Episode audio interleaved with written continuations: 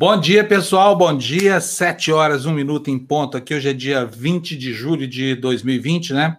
Estamos caminhando para a terça parte final aí do mês de julho. Quem diria, hein, gente? O ano está passando uma velocidade, né? Estão vendo isso aqui? Estátua da Temis, a deusa grega da justiça, né? E aqui, ó, ó cadê para cá, para o lado de cá? Para mim é difícil aqui porque é tudo invertido. Money na balança, fazendo ela pender para um lado de cá. No caso aqui do, do, que nós vamos abordar hoje, não é bem dinheiro, mas são outras coisas que corrompem a justiça. Eu preciso confessar para vocês que fiquei muito chocado de ver ontem a carteirada daquele desembargador baixinho e gordinho, muito sem educação.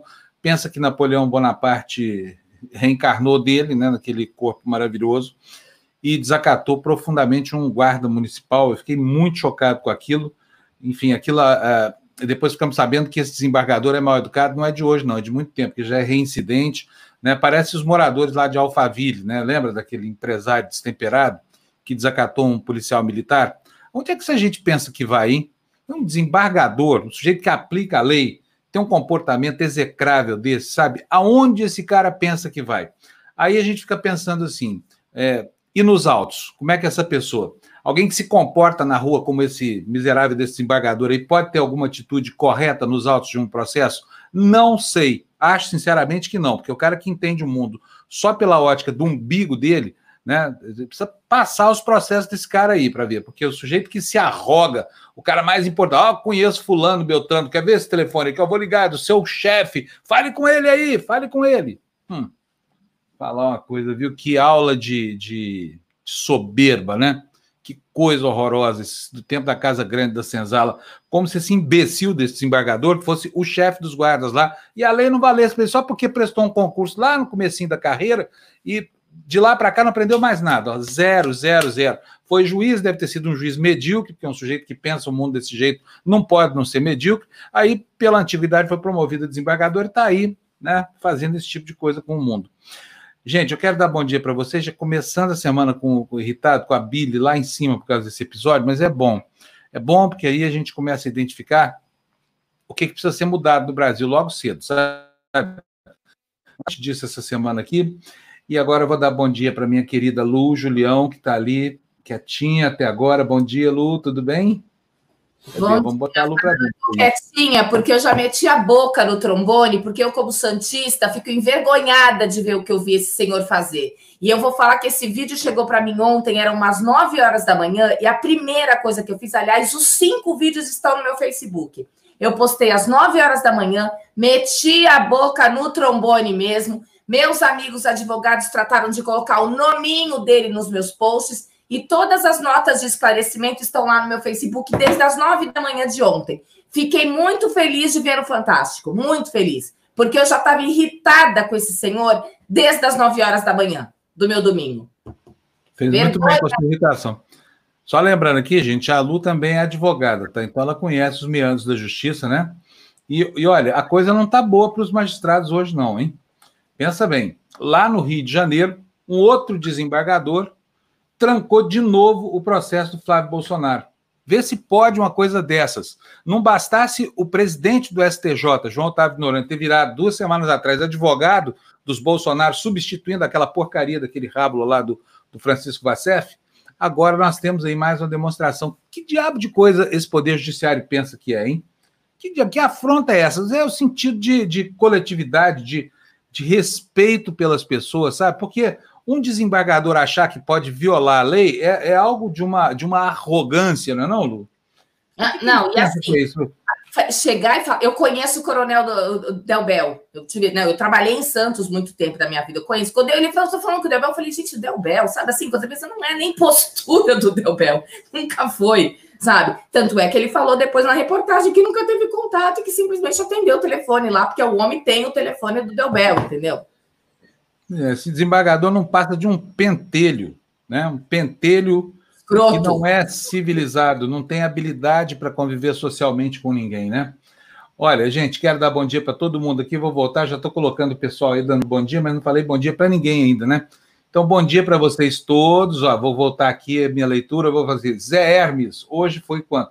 Like número 15, Zé Hermes. Vixe. Maria, tem muita gente acordando antes, hein? Rosali, bom dia. A Débora está me dizendo que bom dia, ótima semana para vocês. Feliz dia dos Hoje é dia do amigo, é? Lulu, Ai, então bom dia para você. Para você, Fábio. É, olha só. O, o Santo está dizendo que está chovendo lá em Natal. Gente, Natal eu não dou sorte. Toda vez que eu vou lá está chovendo, sabia? É. Falam que é um posto avançado do sertão na costa brasileira, o ponto mais é, é, oriental da costa brasileira, né? Mas chove bastante em Natal. Uma vez fui passar uma, uma Semana Santa lá, sabe? O, o... Cheguei lá, estava uma chuvarada e o vizinho da casa que eu aluguei botou um, um funk lá para tocar na, na quarta-feira e só parou na segunda. Eu desisti da casa, embora para o hotel. Não dava. Bom dia, Tânia Portugal. Bom dia, Jefferson. Maracajá. Voltou Maracajá. Estava ausente aqui do jornal fazia tempo, né? É, voltou. Bruna também, ó, tá aí todo dia. Bom dia a todos e todas, espectador. Bom dia, Fábio. Oi, Frei Leal. Não sei vocês, mas eu não aguento mais ver ouvir falar sobre o presidente desanimador. Puxa vida, viu? Capitão Cloroquina atacou de novo, né? Não, não suportou, gente. Ficar quieto para ele é, é um castigo, né? Não dá conta, coitado tem que entender assim, e tratar com a devida cautela, lembrar sempre assim que, né? É, é, enfim, não tem o juízo perfeito, mas nós que temos, precisamos entender, dar um desconto e, ó, tapar o nariz e continuar aí. Só tem uma coisa aqui, né, Lu, que a gente tem que falar. Não tome cloroquina, não adianta nada, você ainda pode morrer por causa desse remédio, tá bom? Cloroquina e tubaína é a mesma coisa, não, não adianta nada, tá? Que está escrito aqui? Lucas Ribeiro, oi, Fábio, André, Luciano, precisamos saber do Jamil. Lula conseguiu a lista VIP do Odebrecht? Deixa eu contar uma coisa para vocês, o, o Jamil. É... O Lucas. Não sei, o Lucas, não sei. O Jamil hoje, o Jamil hoje está de folga, tá? Ele foi resolver um problema na Espanha, um problema pessoal lá, está na Catalunha, tá ou vai, não sei. Então, essa semana ele está fora do jornal, mas a Cíntia daqui a pouquinho vem para ficar é, dando para atualizando o noticiário internacional, tá bom? Então é isso aí. Jamil volta na semana que vem, gente. Olha, lindo dia de sol em Belém, nos diz a Lília Dantas. Aproveite o dia, Lília. Belém é um lugar né, que o pessoal lá faz 38 graus, o pessoal põe cachecol, de tão quente que é, mas tem a chuvinha da tarde que alivia. Olha, vamos dar, vamos começar o nosso programa, vamos começar a falar dessa senhora aqui, ó. Essa senhora aqui, ó. É, tão corrompida, né? Não só pelo dinheiro, mas principalmente pelo poder e pela soberba dos seus próprios.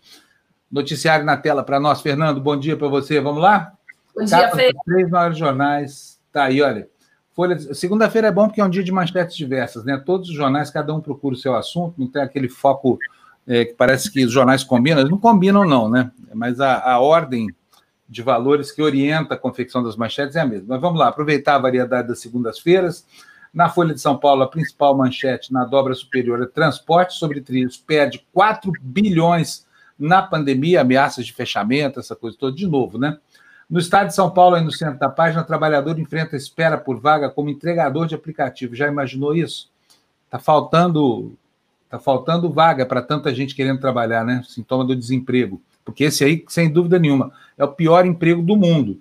No jornal Globo, dobra superior, em 10 anos, total de armas novas para civis sobe 601%. A gente precisa lembrar aqui que o Bolsonaro está conseguindo aquilo que ele disse que ia fazer, que é armar o Brasil. Bom, vamos começar, vamos começar pelo, pelo, pelo gordinho arrogante lá, pelo desembargador, vamos? Vamos botar aqui, vamos mostrar esse desembargador, Fernando, é, afrontando guardas municipais. Olha, ele tem tara por guarda civil metropolitano, viu? Esse Eduardo Siqueira. Não foi a primeira vez que ele fez essa afronta, é, foi a duas pelo menos. Imagina quantas não foram filmadas e acabaram acontecendo sem o conhecimento público. Né? Mas houve duas que foram devidamente registradas, e essa que a gente vai ver agora é a primeira, tá? Não é de ontem, não. Vai lá, roda para a gente, Fernando, por favor. Deixa, deixa eu trocar de lugar contigo. Quem está confundindo tudo comigo. Eu só quero esclarecer. Tá você tá você tá nervoso, tá vendo? Não, eu tô nervoso. Tem que ser calmar. Você tá digitando um monte de número aí e não tá ligando pra lugar nenhum. É, você tem toda a razão. Entendeu? Eu tô nervoso, você tem razão. Isso me deixar nervoso. Mas deixar nervoso seu por quê? Porque eu tô explicando pra esse cidadão que se ele acha que eu não tenho direito, esse mocinho aí, o, o, o outro que perdeu, foi meu aluno na faculdade, lembra certo, dele? Certo. O Márcio França foi meu aluno na faculdade. Sim, sim. Me convenceram a votar no Dória. Eu votei contra o meu amigo no Dória. Certo. Só tem feito besteira. O senhor, eu moro aqui, eu pago o dele. Se eu pago o laudêmio para a Marinha, de quem é a competência do terreno da Marinha? É para quem recebe o laudêmio. Se não tivesse competência, não podia receber. Agora, vocês estão amontoando todo mundo desse lado, e do lado de lá está todo mundo amontoado. Mas, mas, a ideia, a ideia, a ideia não é coibir, a ideia é conscientizar as pessoas. Não, eu não vou fazer é seguinte, tempo, porque, eu vou, vou facilitar. Não, tudo bem, porque assim, por exemplo, o senhor, como o senhor é muito mais esclarecido que todos nós aqui. Óbvio. Óbvio. Você também faço isso? Isso. Passou bom, né? Paris. Eu dou então, aula de, de, de, de, de então, família. Isso não se discute. Ah, lá no Universidade de Só que assim, o que eu queria que o senhor entendesse. Não vou discutir com ele. Não, jamais. Nem, nem, ninguém quer discutir com o senhor. Só que a gente. É você, né? Senhor, é você. Eu queria passar para o senhor o seguinte: o senhor fazendo esse tipo de Eu não, olha, acaba motivando vocês na, na, nessa organização de vocês, que não tem poder de polícia. Sim. Eu não sei se vocês têm IPM. Tem, que é a Polícia Militar? O meu irmão, é o, é o procurador de justiça que atua nos IPMs da Polícia Militar. Sim. Você, você não conhece, para você, o coronel, o coronel Álvaro Tábora? Conhece ele? Não, não. O atual é o Brito, Brito? Não, hoje, hoje o, atual comandante da secretário de segurança do, da, do Estado de São Paulo? Da, da prefeitura. Ah, não. É o Sérgio Delbel. O senhor, ah, o senhor conhece ele? Conhece, ele me conhece. Então, então você poderia entrar em contato com ele? Não, eu vou entrar em contato com o, coronel, com o presidente do Tribunal Militar, que é o coronel Geraldo. Vocês não têm problema. Eu não quero. Mas se vocês insistem, vocês vão ter um problema. O senhor vai ficar na minha frente ou eu posso caminhar? Se o senhor passar pelo menos. Vocês vão ter Mas um é muito arrogante, é um babaca completo esse embargador. Tem outra palavra, babaca. O conselho... Arrogante do cacete, sabe? Também, ó, pedido de providências, e eu espero que isso dê alguma coisa, viu, o pessoal do Conselho Nacional de Justiça? Instauraram de ofício pedido de providência. Tá lá também no meu Facebook é. agora. Vamos, vamos botar o outro aí, o outro vídeo. Esse foi o de antes, né? O cara tem tara, pô, não pode ver um guarda civil metropolitano que já vai lá, ai, não pode, vocês não têm jurisdição, ai, aqui é da Marinha, não é da Prefeitura. Eu conheço o presidente do Tribunal Superior Militar, vou ligar para ele, tá? Ui! vamos ver o outro. Oh, só poderia colocar a máscara, por favor? Olha, eu não curava. Não, por favor, não, por favor. Eu não, mas por decreto eu, eu sou obrigado Decreto não é lei. Não, mas sou obrigado a usar. Olha, outro dia quem queimou comigo. Tá, vou desembarcar um pouco. Desembarcar.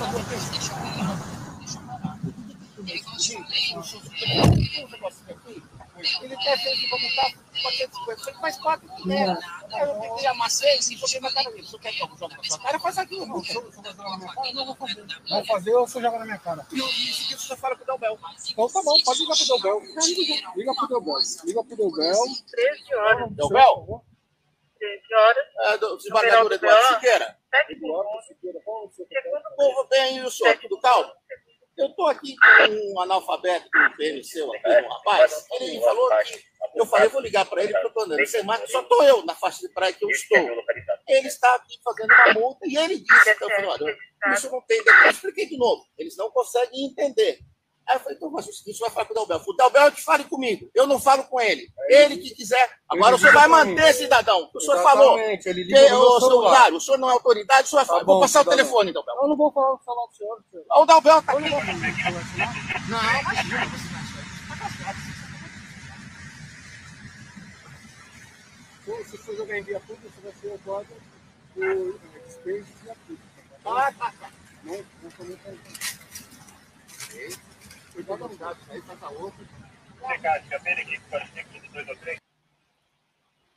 Agora, um, um, merda desse, que não tem outra palavra, vai sofrer uma sanção? Vai, é óbvio que vai. CNJ vai, vai processar o cara, e sabe o que vai acontecer com ele, Lu? Vai hum. aposentar com o dinheiro que ele ganha hoje, entendeu? E se os da ativa tiverem aumento, ele vai ter também, entendeu? Quer dizer, um sujeito desse que usurpa a função pública, que abusa do cargo, que, enfim, abusa do, do, do, do bom senso, né? Ética, não vou nem falar de ética, que, que ética esse cara não sabe nem o que, que é. Você não sabe o que é lei, dirá, que dirá o que é ética, né? Esse cara vai, vai para a gaiola de ouro, vai ser aposentado, e nós, cidadãos, vamos ficar custeando essa arrogância desse, desse miserável pelo resto da vida. Graças Imagina a Deus isso. que foi meu professor, viu? Graças a Deus que não foi meu professor, porque ele, foi, ele deu aula para um monte de amigo meu. Deu? Imagina, coitados de seus amigos, hein? Tomara é, que tenham conseguido se, se safar de uma. O que, que um cara desse tem para ensinar para o mundo? Nada. Todas as aulas que ele tenha dado, por mais corretas que jamais vai superar o mau exemplo dessas cenas aí, sabe? Uma coisa horrorosa. Eu fiquei arrepiado de ver isso. Ele teve outra multa, porque você viu que ele joga, né? Ele tomou mais uma multa de 150 reais porque jogou o lixo na praia também. Aquela, aquela cena lamentável rasgando. É. Ele tomou multa por causa daquilo também. Olha, eu acho que esse cara vai ter muita dificuldade para andar nas ruas de Santos de novo, sabia? Não é certo. onde não pode que ele queria estar lá. Não é onde não pode, não é sem. Esse cara, para sair agora, vai ter que botar aquela, aquela, aquele chapéu da KKK para ninguém ver o rosto dele. Deve Nem estar se roendo de vergonha. Mais, né, Fá? É, a máscara não mais. Olha, olhe bem para a cara desse cara. Quando você ouvir por aí, fale com ele, converse com ele. Tem uma conversinha de pé de ouvido com esse arrogante aí, safado desse desembargador. Vamos embora para o noticiário, vamos, vamos lá. E olha, o mundo está cheio desse tipo de gente, viu? É inacreditável. Essa galeria aí da pandemia aberta com aquele, com aquele empresário porcaria lá de Alphaville. Parece, gente, vocês já repararam como um mau exemplo de estampa uma, um alçapão e aí começam a sair os demônios todos do reino de Hades? É algo inacreditável. Basta um miserável desse ter um tipo de comportamento assim que outros aparecem. Né? A gente está descobrindo agora que o, que o mundo é feito de gente muito antissocial e que provavelmente estava envergonhada antes, porque antes esses valores aí não, não é, não eram permitidos. Então, a gente tinha que fazer essas pequenas maldades aí no cantinho lá, né? Dentro do armário. Agora esses miseráveis saíram do armário, estão importunando a vida de todo mundo. Vamos dar um basta nele. Então, se você puder admoestar esse miserável desse desembargador quando vir na rua, faça isso, entendeu? Xinga esse baixinho safado aí. Esse cara não pode viver sem ser admoestado. O mau exemplo desse. Que, que história é essa? Carteirada. Isso me lembra Brasília dos anos 70, sabe? Que era desse jeito. O policial de trânsito não podia dar uma multa, que o detalhe. O senhor sabe com quem está falando? Que, ó, desembargador, ó. Ah, banana para o senhor, safado. Vamos lá, segue o noticiário, Fernando. Vamos lá. O que, que é aí? Tá aí ele de novo aí, ó. Vou ler, vamos ler cada coisa dessas para vocês, para a gente poder marcar o rosto desse cidadão aí entendeu? Para que você faça a sua parte, tá? Que é admoestá-lo, já que a Guarda Metropolitana não tem poder para isso, e os guardas municipais lá de Santos são muito bem educados, vamos ser um pouco mal educados com esse cara. Desembargador de São Paulo ofende guarda ao ser flagrado sem máscara. O magistrado chamou a gente de analfabeto e rasgou, como a gente viu, a multa que recebeu. O Tribunal de Justiça e CNJ vão apurar nada, não tem nada que apurar. Essas imagens falam por si só. Dê para a gente aí, Lu, por um favor do Tribunal de Justiça de São Paulo humilhou um guarda civil após ser multado por andar sem máscara na orla de Santos, no litoral sul paulista, na tarde de sábado. Eduardo Almeida Prado Rocha de Siqueira, de 63 anos, chamou o agente de fiscalização de analfabeto, rasgou a multa e ainda tentou se livrar da punição ao dizer que comunicaria o fato ao secretário de Segurança Pública da cidade. A abordagem foi filmada por guardas civis e as imagens viralizaram na internet. Siqueira foi abordado na praia por um guarda civil que disse que ele deveria cumprir o decreto municipal que obriga a população a usar a máscara. Fábio, você tá, acho que você tá, você mutou. É, mutei mesmo. Tinha um avião passando aqui. Deixa eu contar uma coisa para vocês, gente. A partir de hoje, não vai ter mensagem mais sobre o caso Banestado aqui. Isso é a maior fake news da parada, entendeu? Essa lista aí existe desde 2002. E, e, e, eu vou dizer por quê? Porque vocês estão, vocês que estão aí com essa seita aí de, de ai, Banestado. Gente, isso tudo já era conhecido, já foi investigado. Tem nenhuma novidade nisso. Os nomes que vocês trazem, que estavam ali, olha, eu vou, vou só contar. Essa CPI começou e terminou muito mal, tá? Muito mal mesmo. É, houve uma grande tentativa é, do José Mentor, que foi o relator, de usar esses fatos aí para anistiar o trânsito de, de, de, de moedas para fora do país, o número de indiciamentos foi muito baixo, foram só 91 indiciados e todo mundo ficou de fora. Agora, a CC5 era um instrumento legal. Era o jeito de mandar dinheiro para fora do Brasil e de trazer de volta para o Brasil. Tinha muitos nomes dessa lista que, que um, um site aí soltou, que tinham contas legalmente. Era o instrumento que quem tinha um apartamento em Miami, por exemplo, tinha que mandar dinheiro para lá por essas contas CC5. Então não adianta falar, ah, fulano estava lá. Isso tudo foi investigado. A CPI terminou mal? Terminou. Só que nós não vamos enxovalhar a dignidade de ninguém. Para nós vale aqui, a despeito do final dessa CPI, o relatório final. São 91 indiciados da época, tá bom? Se não avançou, não foi por força de vontade de autoridade policial, não foi porque havia um mau comportamento ali do PT e do PSDB juntos, somados. Então, quem quiser pegar o Sérgio Moro, não adianta é, chamar essa lista. Primeiro, porque os crimes estão prescritos. Segundo, porque ela é velha. entendeu? Não tem nenhuma novidade aí. A partir de hoje, se quiser falar sobre Banestado, procura o Rômulus Maia, porque é ele quem tem. É, ele é quem está tocando essa coisa aí, e cada um de nós tem a sua pauta. Nós temos a nossa. Se tivesse alguma novidade, não tenho dúvida nenhuma que o assunto estaria aqui, mas para manchar a reputação de gente que estava nesse rolo é, é, sem dever nada, sinto muito, não dá, tá? Querem falar mal do, de ministro Supremo, essa coisa toda, ainda mais desse, né? É o, é o, talvez seja o mais correto dos ministros. Aqui não, tá bom? Vamos lá, então, tocando, tocando, tocando. Notícia na tela, por favor, Fernando. Olha aí, CNJ intima o, o, esse soberbo desembargador lá, esse arrogante lá do, de Santos, a é, CNJ intima desembargador que desrespeitou o guarda. O vídeo mostra o magistrado humilhando o funcionário municipal que o multou por andar sem máscara em Praia de Santos é reincidente da irregularidade. Lê para a gente, Lu, por favor.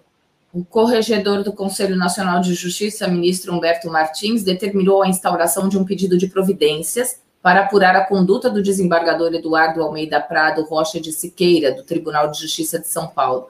Vídeo que circula na internet mostra que ele desrespeitou um guarda municipal em Santos que lhe aplicou uma multa por andar sem máscara na praia.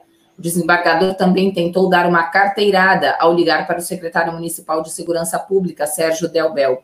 Segundo a prefeitura de Santos, o desembargador é reincidente. Ele já havia sido advertido pelo menos pelo mesmo motivo no passado, além de ter levado uma penalidade por jogar o lixo no chão.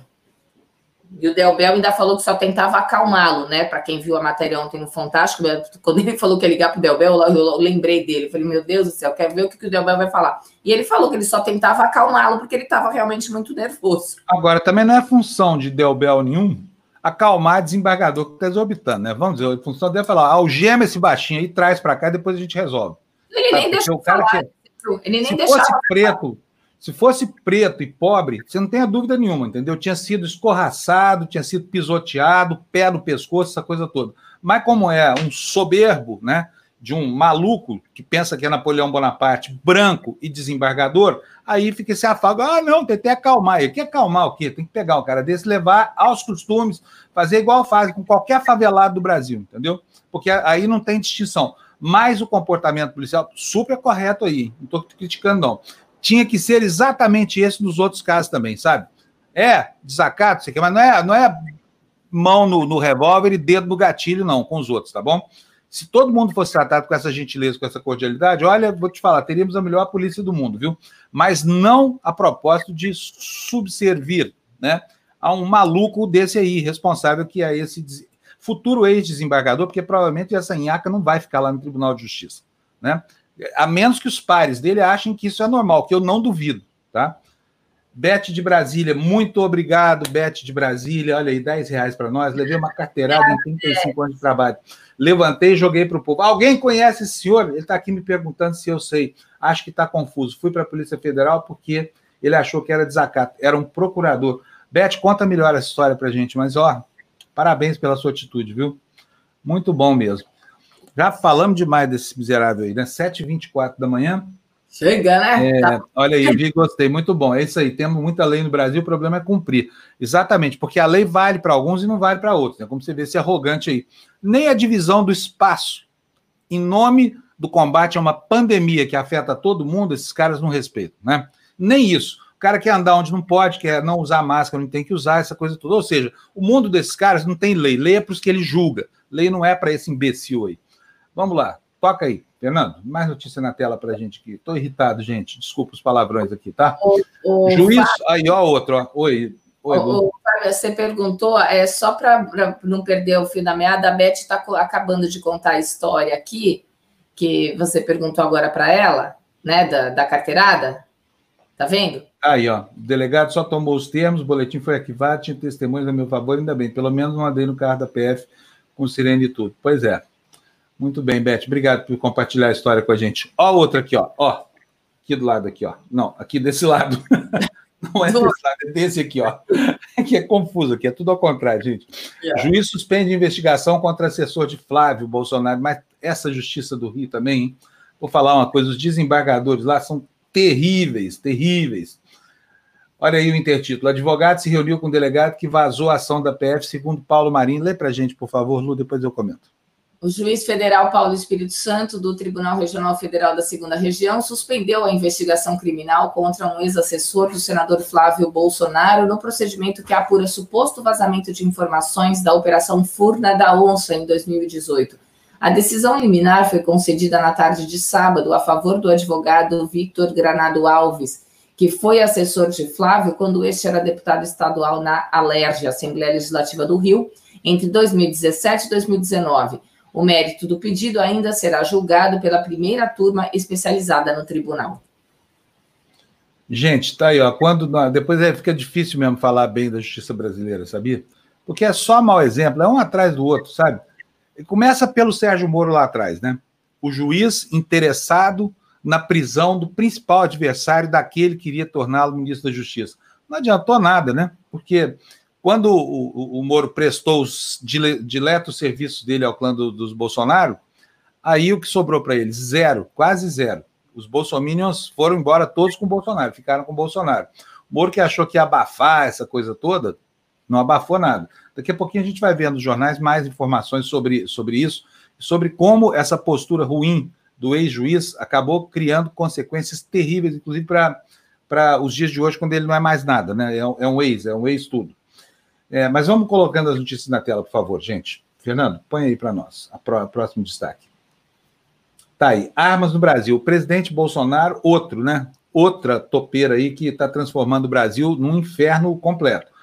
Armas do Brasil. Volume de novos armamentos em poder de cidadãos cresce 601%. Lu, lê para gente, por favor. Medidas que flexibilizaram o acesso às armas de fogo aceleradas do governo de Jair Bolsonaro levaram a um aumento de 601% em 10 anos na quantidade de novos armamentos em poder de cidadãos comuns. Dados da Polícia Federal obtidos pelo Globo via Lei de Acesso à Informação mostram que em 2009, 8.692 novas armas foram registradas, o número saltou para 60.973 no ano passado. Em 2020, até abril, já foram 33.776. E aí a gente vê os casos lamentáveis que foram divulgados ontem pelo Fantástico, né? Que é de doer o coração as pessoas que perdem a vida por causa de, de arma de fogo. Olha, eu não vi o Fantástico de ontem, não sei como é que foi essa, essa matéria, mas eu posso garantir para vocês que as estatísticas do ano passado, eu não sei se esse perfil mudou, nos asseguram que 84%, salvo engano crasso aqui da minha parte, que eu estou puxando pela memória, 84% dos homicídios no Brasil são praticados com armas comuns, portanto, são com esses calibres aí que, que o cidadão. Agora virou, né? Que o cidadão pode ter ponto .40, 9 milímetros e tudo mais. Mas, enfim, eram com revólveres calibre 38, 32, 22 e eram, eram crimes comuns, eram crimes por motivos torpes, assim, é, é por causa de uma paixão mal resolvida, uma briga de bar, essa coisa toda. Então, a probabilidade de você se defrontar agora numa briga de trânsito, por exemplo, numa discussão com alguém que está armado, é gigante. É seis vezes maior. Vocês entenderam aí, né? Havia 8.700 armas vendidas em 2009. 11 anos depois, 34 mil armas. É, é, é um crescimento absurdo. E o Brasil, que nunca foi um país pacífico, como a gente pensava no passado, agora, com certeza, vai se transformar no inferno. Né? Primeiro, que tem essas leis aí que funcionam para uns e não funcionam para outros. Pobre e preto na favela, se arranha o outro com um estilete, fica no, na cadeia o resto da vida sem julgamento. Pega um desembargador como esse aí, esse afrontoso aí que, que, que desacatou os guardas metropolitanos lá de, de, de Santos. Se esse cara matar alguém, não acontece nada. Vocês lembram do Pimenta Neves? Quanto tempo esse cara ficou para ser julgado e condenado? Ficou em casa, numa boa, entendeu? Hoje nem sei se está solto, se está preso, não sei o que foi que, que aconteceu com ele, mas enfim, a vida produtiva dele, depois de matar de maneira covarde, e, e é esse o crime que está nas estatísticas, entendeu? Mais de 80% dos homicídios são esses, do Pimenta Neves.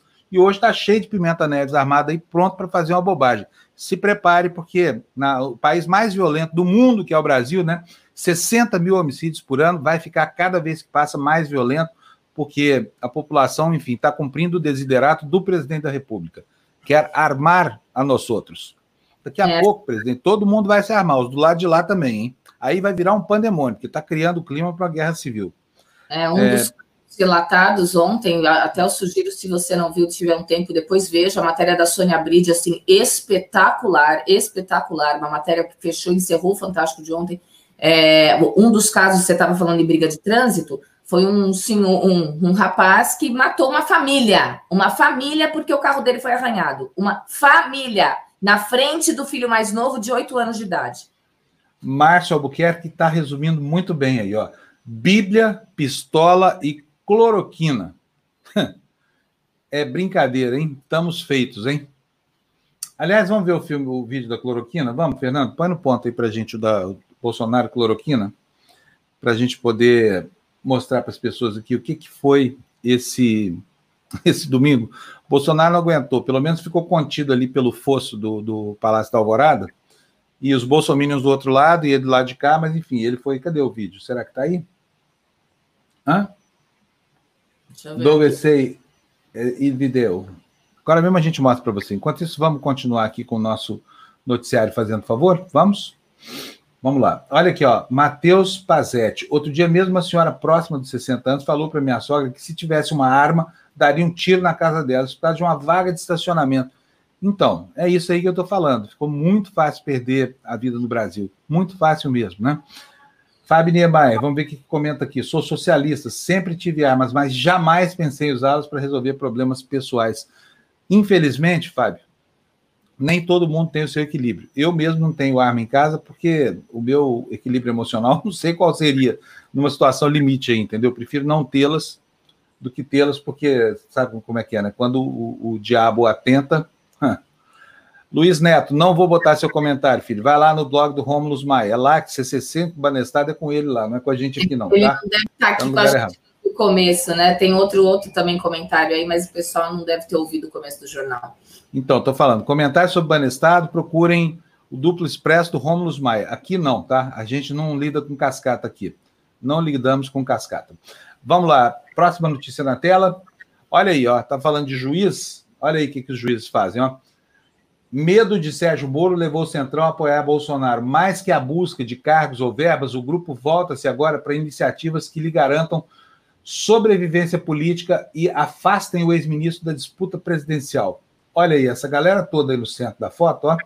Todo mundo se aglutina, se aglutina aí, segundo o jornal Estado de São Paulo. Não é nem por causa, gente, é tudo, né? Você já viu no Centrão, o Centrão agir sem ser por algum tipo de interesse objetivo? Lê para gente, por favor, Lu o presidente Jair Bolsonaro adotou uma série de medidas contraditórias com a bandeira do combate à corrupção, construindo o que integrantes do Centrão chamam de ambientes de garantia para coibir investigações incômodas aos aliados. Embora não ocupe o espaço que tinha no passado, quando comandava os principais ministérios, o bloco formado por políticos de partidos alvejados pela Lava Jato vê nas ações do presidente o atrativo para se opor a seu impeachment uma ameaça permanente em um governo que vive em crise. Hum. Pois é. Vamos para vamos o próximo destaque, tem mais, e tem uma complementação no próprio Jornal Estado de São Paulo dessa notícia que vocês acabaram de ver na tela. Pode pôr para a gente, por favor, Fernando, olha aí. Ó. Gente, vocês acham que o, que o Bolsonaro tem algum compromisso com combater a corrupção? O cara cujo filho compra 37 imóveis, a ex-mulher 14, sem renda para isso, né? O, o, cara é milionário, tem duas mansões no mesmo condomínio, casa em Angra dos Reis e tudo mais. Vocês acham mesmo que esse sujeito está interessado em combater a corrupção? Vocês acham que o Bolsonaro, sinceramente, se elegeu prometendo, mas vocês acham que ele queria isso? Todo dia a família dele tenta trancar os processos que envolvem ele e os filhos, sabe? É peculato, é empreguismo de parentes, né? Enfim, é, condecoração de, de, de miliciano, emprego para miliciano, para mulher de miliciano, para filha de miliciano. Vocês acham que esse cara, sinceramente, está interessado em combater a corrupção, né? O jornal Estado de São Paulo perguntou para o ministro da Justiça, perguntou lá, ministro, mas e aí? E o combate à corrupção, cadê? Vamos ver a resposta na tela aí, Fernando, para a gente, por favor. Ministério da Justiça não responde a críticas, Lu. O Estadão procurou o Ministério da Justiça na última sexta-feira para que se posicione sobre as críticas de que o governo abandonou a bandeira de combate à corrupção. Mas a assessoria da pasta informou que o ministro André Mendonça não iria se manifestar sobre o assunto.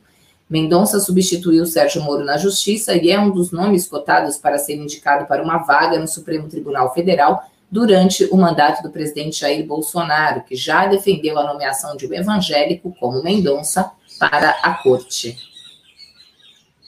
É isso aí. Alô, ministro! Alô, ministro da Justiça! Assim, ó. Alô, ministro! Por favor, senhor pode dizer se o combate à corrupção ainda faz parte da pauta do governo? Pi, pi, pi. É assim que funciona. E alguém acreditou algum dia? Eu não, hein? A minha mãe acreditou. Minha mãe acreditou que Bolsonaro era o homem que ia combater a corrupção. Capitão Cloroquina, aquele sujeito forte, viril, né, moral pra caramba, o cara de uma vida ilibada, tirando as contas, né? É, roubou até nota do posto de gasolina, mas enfim, não importa, porque, sabe, é um cara evangélico, sei lá, católico e, e evangélico, família, tradição evangélica, tá aí, estamos vendo, né? O quanto se interessa por combater a corrupção. A corrupção dos outros, que é a própria, ó, uh -uh, chegou nele, para tudo, para as máquinas, não vamos falar de nós mesmos, né? Mais notícia na tela para a gente aí, por favor, Fernando. Cadê? Deixa eu ler os comentários aqui. Valério Mel está dizendo: carteirada boa é quando a gente abre a carteira e apoia TV Democracia. Uhul! Muito bom, Valério! Valério. Dê a sua carteirada aqui na TV Democracia. Abra a sua carteira para a felicidade. Hashtag carteirada TV Democracia. Olha, boa, boa, Valério. Gostei dessa aqui. Vamos transformar isso aqui no nosso bordão, tá bom? Muito obrigado. Viu? O Santa falou que está gostando da minha ironia aí, que eu, tem dia que eu acordo pé da vida, ô Sandro, e aí eu não quero sobrecarregar o fígado de ninguém. A gente opta, quando é possível, pela ironia, sabe? Mas tem um, um, ditado, e até é bom, porque eu, graças a Deus, eu tenho uma, uma, uma audiência aqui com vocês maravilhosa. Vocês são ótimos, assim, os debates são de, de, alto nível, mas tem um provérbio que fala assim: ó, os tolos não alcançam ironia. Você já ouviu falar nisso? Pode ver, pega um sujeito bem estúpido e conta uma piada daquela que é preciso raciocínio para ele entender. Não entende, coitado, fica boiando, né? Fica até bravo, né? Olha, Comentário aqui na tela, o Davi Toscano. Fábio, esse mimimi de evangelho no poder que vai resolver o problema da sociedade é só louco que acredita. É verdade mesmo. Vocês viram? A, a, a, teve uma matéria esse fim de semana, num dos jornais, não sei qual foi, eu devia ter trazido para cá, ó, mostrando os pastores fe, é, é, fake news, né? Aqueles pastores que, para fazer coro com o Bolsonaro e faturar um dos fiéis, criaram assim previsões tapafúrdia. Cloroquina, eh, da cloroquina não, a pandemia já acabou. No dia seguinte, chegamos a milhares e milhares de mortes. A propósito, gente, é, faz é, quatro meses exatos, dia 19, foi, fez quatro meses ontem. Dia 19 do mês passado, a Itália passou de 400 mortos por dia. E aí nós tivemos aquelas imagens da igreja de Módena cheia de caixões. Vocês se lembram daquilo?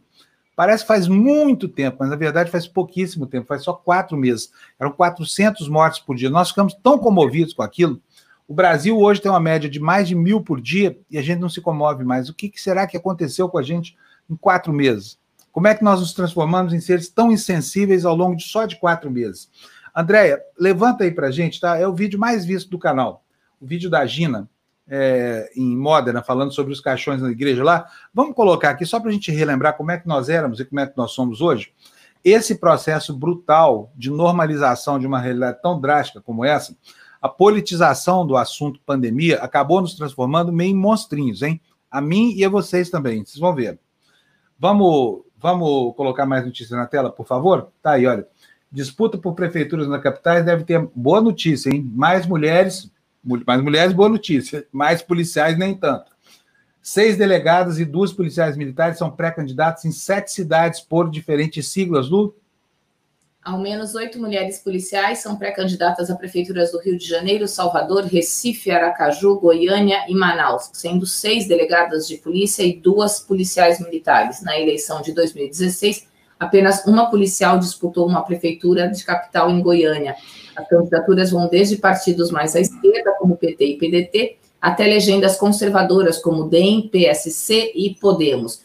Pelo calendário eleitoral, as siglas têm que confirmar o nome dos candidatos entre 31 de agosto e 16 de setembro. O registro deve ser feito até 26 de setembro. Como mulher, eu fico muito feliz, viu, Fábio? Porque aqui na nossa região, das nove cidades, duas cidades vão ter candidata à mulher à prefeitura. Fiquei muito feliz. Muito bom.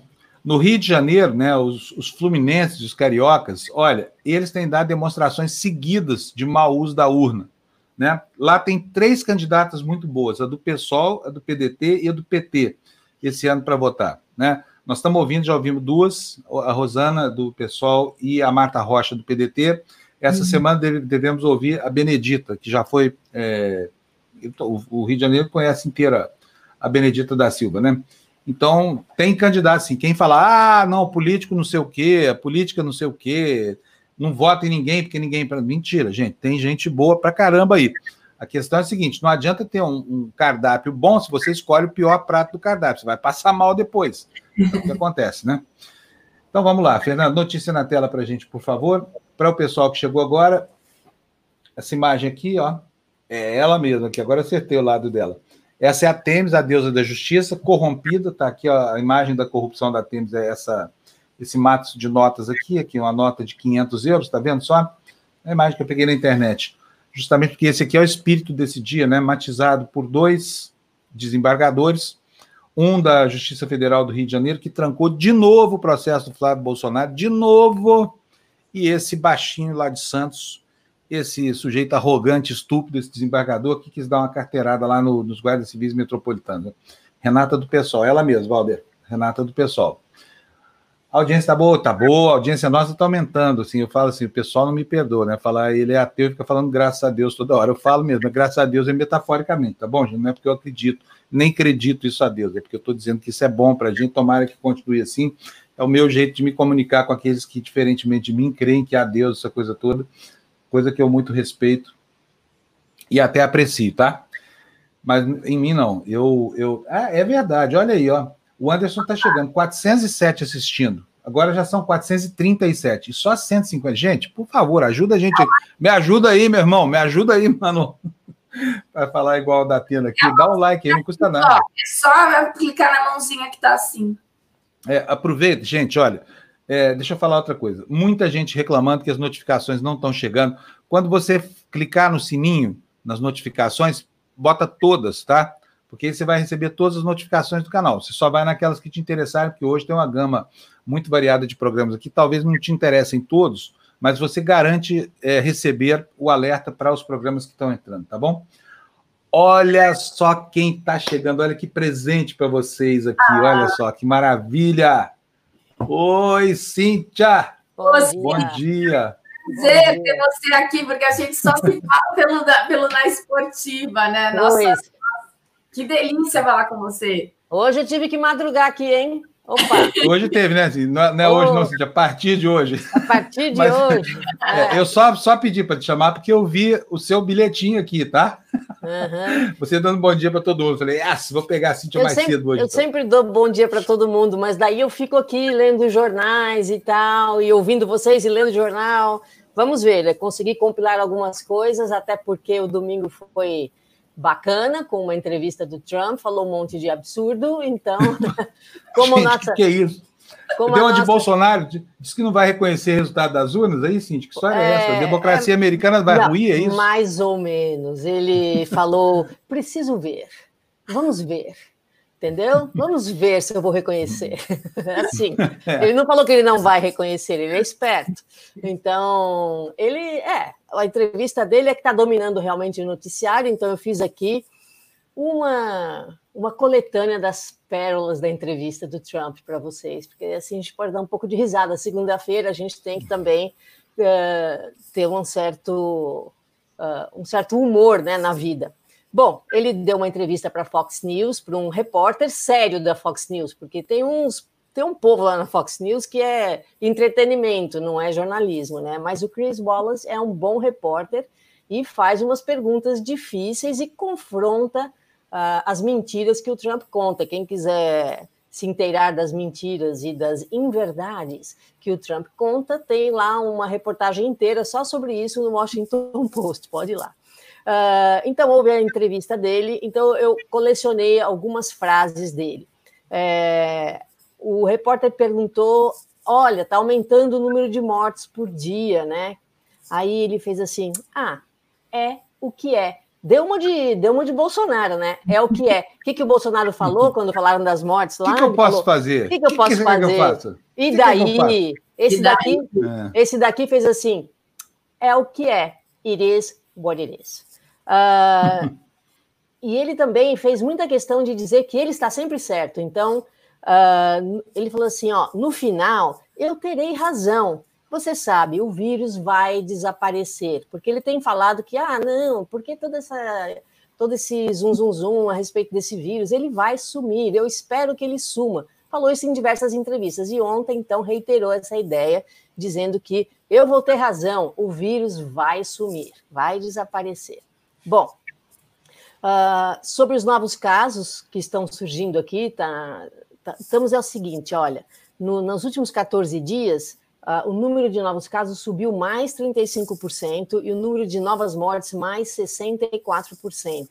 Né? Só no sábado, 62.198 casos, um dia antes dessa entrevista. E número de mortes no sábado, 412. Então, está subindo o número de casos, o número de mortes. É comentário do nosso presidente. Muitos dos novos casos são de jovens que se curam em um dia. Eles dão uma fungadinha e aí a gente já coloca como teste positivo. Olha só. Ele está ele tá bem bolsonarista ultimamente. É o mesmo, é o mesmo discurso. Repara é bem, mesmo Cíntia, discurso, é é. Me... Quer dizer, isso tudo não é por acaso, gente, sabe? Essas coincidências, parece coincidência, falar, ah, o Bolsonaro fala aqui, o Trump repete lá, ou o que é mais fácil de acontecer, né? o Trump fala lá e o Bolsonaro repete aqui.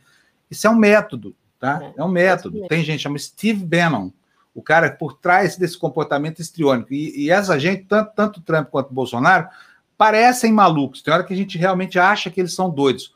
Mas eles, de doidos, eles têm muito pouco, viu? Talvez a fagulha inicial para aderir a um projeto desse, né, Cintia? Porque o resto é tudo uma coreografia, né? Ai, ai. E aí ele foi perguntado assim: ah, o senhor não está com medo de perder a eleição? Ele falou: não, eu não estou perdendo a eleição. Todas as pesquisas são falsas. Todas as pesquisas são falsas. Né? Ele delira, assim, ele é meio fora da realidade, o Trump, né? E, e também falou o seguinte: eu sempre, eu sempre fui tratado injustamente, né? Ele é uma vítima das circunstâncias. Mesmo antes de ser eleito, estava sendo investigado lá em Nova York. Só que não contaram para ele que ele continua sendo ainda investigado. Ainda sabe? continua, né? Ainda Ô, continua. Cíntia, Deixa eu só interromper. A Beth está me crucificando aqui porque eu passei pelo superchat dela, você não reparou. E ela pagou dois reais aqui, só mandar três beijinhos para você. Ah, obrigada, Beth. Beijos para você também. Aí, é, Beth, pronto, e aí, não perdi o, o superchat. o, o, a última coisa do Trump que eu achei interessantíssimo é essa história da eleição. Então, o senhor vai acatar o resultado da eleição se perder? Ele fez assim, não sei, vou ver. Eu achei lindo esse vou ver, né? I have to see, vou ver. É, como, como é que um presidente fala uma coisa dessa, né? Eu vou ver. Só para lembrar, só para lembrar, né, a democracia americana, nas últimas não sei quantas eleições, tem resultados controversos, porque o voto popular acaba dando um resultado e o resultado do colégio eleitoral é outro. Por quê? Porque existe um desequilíbrio. A eleição americana não é como a brasileira, que é federalizada. Cada estado tem o seu próprio conjunto de regras. E é dificílimo entender, porque para entender a gente precisaria saber os 51 estados qual é a regra. Eu cobri uma eleição lá, que foi a eleição do Obama, quase fiquei louco lá. E para vocês terem uma ideia, as pesquisas só funcionam quando você faz a média de todas, que é o que faz o jornal The New York Times. Tem um, um, um placar lá que é a ponderação de todas as pesquisas. Eles costumam acertar um pouquinho mais. Só que no final desse processo, como o resultado é muito apertado quase sempre, a opinião pública é muito dividida lá, existe um acordo em que alguém se declara vencedor e alguém aceita a, a derrota, né? Tem sido assim. Eu me lembro muito na, na eleição do Obama, o, o John McCain, que era o adversário dele, teve um comportamento absolutamente republicano, porque falou o seguinte: olha, a partir de agora eu reconheço Obama como meu presidente, né? Esse, esse McCain era espetacular, espetacularmente espetacular. respeitoso, né? É, um comportamento muito, muito republicano no sentido ético da, dessa palavra, né, Cintia? É, e aí, se também... o Trump já come... ele que perdeu no voto popular, começa a dizer que vai refutar o resultado da urna, ele está colocando em xeque um sistema que está baseado na lealdade, na lealdade, inclusive lealdade aos adversários, né, Cintia? Sem é. isso, a democracia americana rui. É, a, a história do colégio eleitoral é que não é proporcional à população exatamente. Então, uh, eles fazem alguns cálculos e, e, fazem propaganda nos estados que eles têm chance de virar o resultado, né? Então, por exemplo, todo mundo sabe que na Califórnia nem adianta investir dinheiro lá, porque lá a Califórnia tradicionalmente vota com o Partido Democrata e tem muitos votos no colégio eleitoral. Aí eles vão para estados um pouco menores, que têm menos votos no colégio eleitoral, mas você pega uns três ou quatro uh, estados desse, tradicionalmente, aí na última eleição, uh, Wisconsin, a, a Pensilvânia e a Flórida esse ano, é, e, e, agora até o Texas está virando estado que pode mudar de ideia. O Texas, que é um estado que normalmente vota nos republicanos. E aí, se você faz uma estratégia, foi assim que o Trump ganhou a eleição, né? É, ajudado aí, dizem as más línguas e outras línguas também, pelos hackers russos lá é, fizeram uma campanha muito focada nesses quatro estados e foi assim que ele conseguiu vencer, apesar de ter perdido o voto popular. Então acontece muito isso. Na eleição em que o Bush foi eleito, ele também perdeu o voto popular, né? Foi eleito lá no tapetão, a Flórida, no final das contas, uh, decidiu que não ia fazer recontagem de votos e foi assim que ele foi eleito. Então é, é, é engraçado isso, né? Porque a gente tem na cabeça essa coisa dos Estados Unidos sendo a maior democracia do mundo, mas olha, os resultados das eleições aqui às vezes ficam, deixam muito, muito a desejar, e como você bem apontou, o outro acaba desistindo, fala: não, não, eu reconheço esse outro aí como presidente e fica por isso mesmo. Mas se você pensar bem, que democracia é essa, né? Enfim. É, exatamente. Mas funciona, né, Cintia? O importante ah, é que ah, tem funcionado, porque. Mais ou menos, o... né, Fábio? A gente está engolindo um presidente como o Trump por quatro anos, que deu uma bela de uma desestruturada em uma série de coisas aqui, inclusive abrindo espaço para esse monte de protesto. Por falar em protesto, lá em Portland, a coisa tá feia 50 dias de protesto. Aí, o que, que resolve a maior democracia do mundo? O Trump já, já percebeu que em relação ao vírus, ele não vai conseguir virar o jogo. Ele voltou a dizer na entrevista que não vai dar um, uma ordem para que todos usem máscara, como na França, por exemplo, agora, o uso de máscaras é obrigatório no país inteiro quando você está dentro de recintos fechados. Mas o Trump afastou isso novamente. Então, qual que é a nova, uh, o novo campo de batalha dele? Ele quer ganhar a eleição dando a impressão de que as cidades não são seguras. Então, vai ser o xerife da lei e da ordem. O que, que ele está fazendo? Está mandando tropas federais lá para Portland, que não é necessário, e uh, prendendo pessoas e fazendo o diabo lá. Agora, os cidadãos lá de, de Portland estão reagindo. Então, tem um grupo lá de mães que saem de capacete amarelo, até lembrei dos coletes amarelos da França, elas se colocam entre os manifestantes e a polícia e ficam cantando lá um slogan, né? Bonitinho o slogan delas. É, uh, Polícia Federal, saia daqui, as mamães estão aqui no pedaço, né? Ó, Feds, stay clear, moms are here. E rima bonitinho em inglês. Então, é, elas estão lá para evitar que essa polícia, a Polícia Federal, venha e prenda os manifestantes, sem razão nenhuma. Então, é uma bagunça lá em Portland. E hoje tem também negociações para um novo pacote de estímulo no Congresso, lá no, no Congresso aqui, uh, mas a pérola do, da administração federal, do Trump, é que não vão incluir dinheiro para testes de coronavírus e para o Centro de Prevenção e Controle de Doenças. Então, eles simplesmente estão agindo como se o vírus não existisse. Isso é péssimo, porque vira um, um, um discurso dúbio uh, os médicos vêm falando, gente, põe máscara, aí vai o presidente na televisão e fala, não, não precisa, para quê? Então é, é, bem complicado isso, sabe? Então, como, como é, como é parecido com o que acontece aqui, é inacreditavelmente parecido, né? Isso mesmo. É. O, ontem o Bolsonaro, aliás, eu queria saber do Fernando se eles acharam o vídeo aí para a gente mostrar o capitão Cloroquina ontem atacando lá de, no, Palácio da Alvorada, mas incrível, né? Como é óbvio que não pode não haver um balé aí, né, Cintiano? É, não... Olha, a respeito da, da, da do assunto anterior, estava falando de, de, Trump começar a ameaçar a democracia americana com a, com a perspectiva de não reconhecer o resultado das eleições se perder, e se tudo der certo, ele vai perder mesmo, porque né, o americano tem um comportamento estúpido até certo ponto. Quando começa a ameaçar a vida, aí a coisa reflui como a gente vê. Ele perdeu quase todo o capital político Isso, que tinha vários, lá. Né? Vários senadores aqui que são republicanos já estão começando hum. a ficar ressabiados, porque vêm de estados onde uh, o vírus está atacando muito fortemente, eles estão, medo de, estão com medo de não conseguir ser reeleitos. Então, os, os doadores de dinheiro forte aí uh, já desistiram de doar para a campanha do Trump e querem manter uh, doações para os senadores republicanos para ver se eles conseguem pelo menos salvar o Senado, que tem maioria republicana, e que, se não abrirem o olho, vão perder o Senado para os democratas também, além de perder a, a, a, eleição de presidente, vão perder a maioria no Senado. Então, os doadores já estão migrando para fazer campanha de senadores, porque já viram que a história do Trump está difícil, viu? Pois é, eu só queria dizer uma curiosidade mais sobre o sistema eleitoral para vocês. Vocês sabiam que o colégio eleitoral nunca se reuniu? Americano? Sabia, Cíntia? Não, não existe essa reunião. É, é, eles... é. Por quê? Porque era inviável. Quando foi criado o colégio eleitoral no fim do século XIX, isso, isso representava um esforço em comum. Imagina você sair da Flórida e chegar, e chegar em Washington, né? Olha o tamanho da caminhada. Para fazer isso no lombo de burro, naquele tempo, você precisava de uma viagem de um ano, né? E agora, porque não precisa mesmo, quer dizer, os estados apuram, votam, é só somar os, os delegados, está feito. Então não tem essa reunião do colégio eleitoral.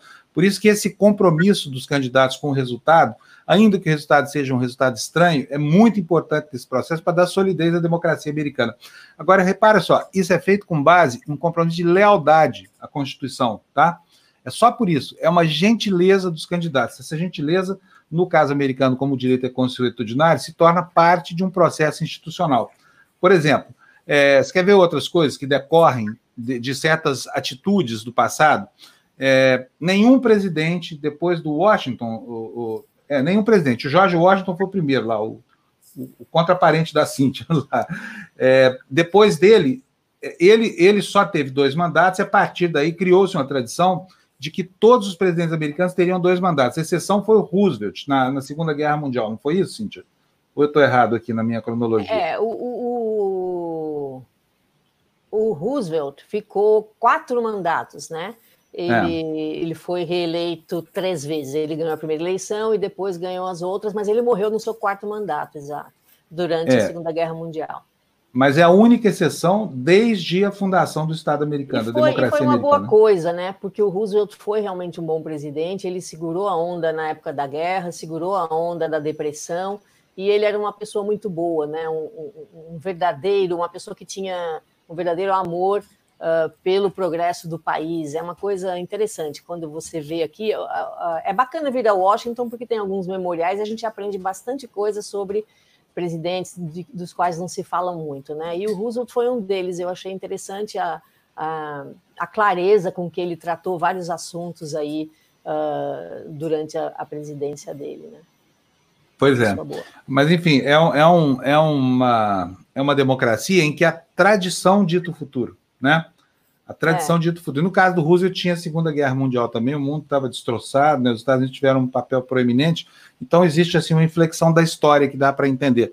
Mas antes dele e depois dele, sempre dois mandatos, no máximo por causa do, do, do, do, do avô do marido da Cíntia, do bisavô do marido da Cíntia, né? é. que é o primeiro, o primeiro pai fundador da é, democracia. É, inclusive, americana. agora, esses dias aqui, está ficando difícil para o George Washington, Thomas Jefferson, eles estão sendo muito atacados por causa dessa, desse contexto da, dos protestos do, raciais, né? dos protestos raciais, porque eles todos eles tinham escravos aquele tempo lá.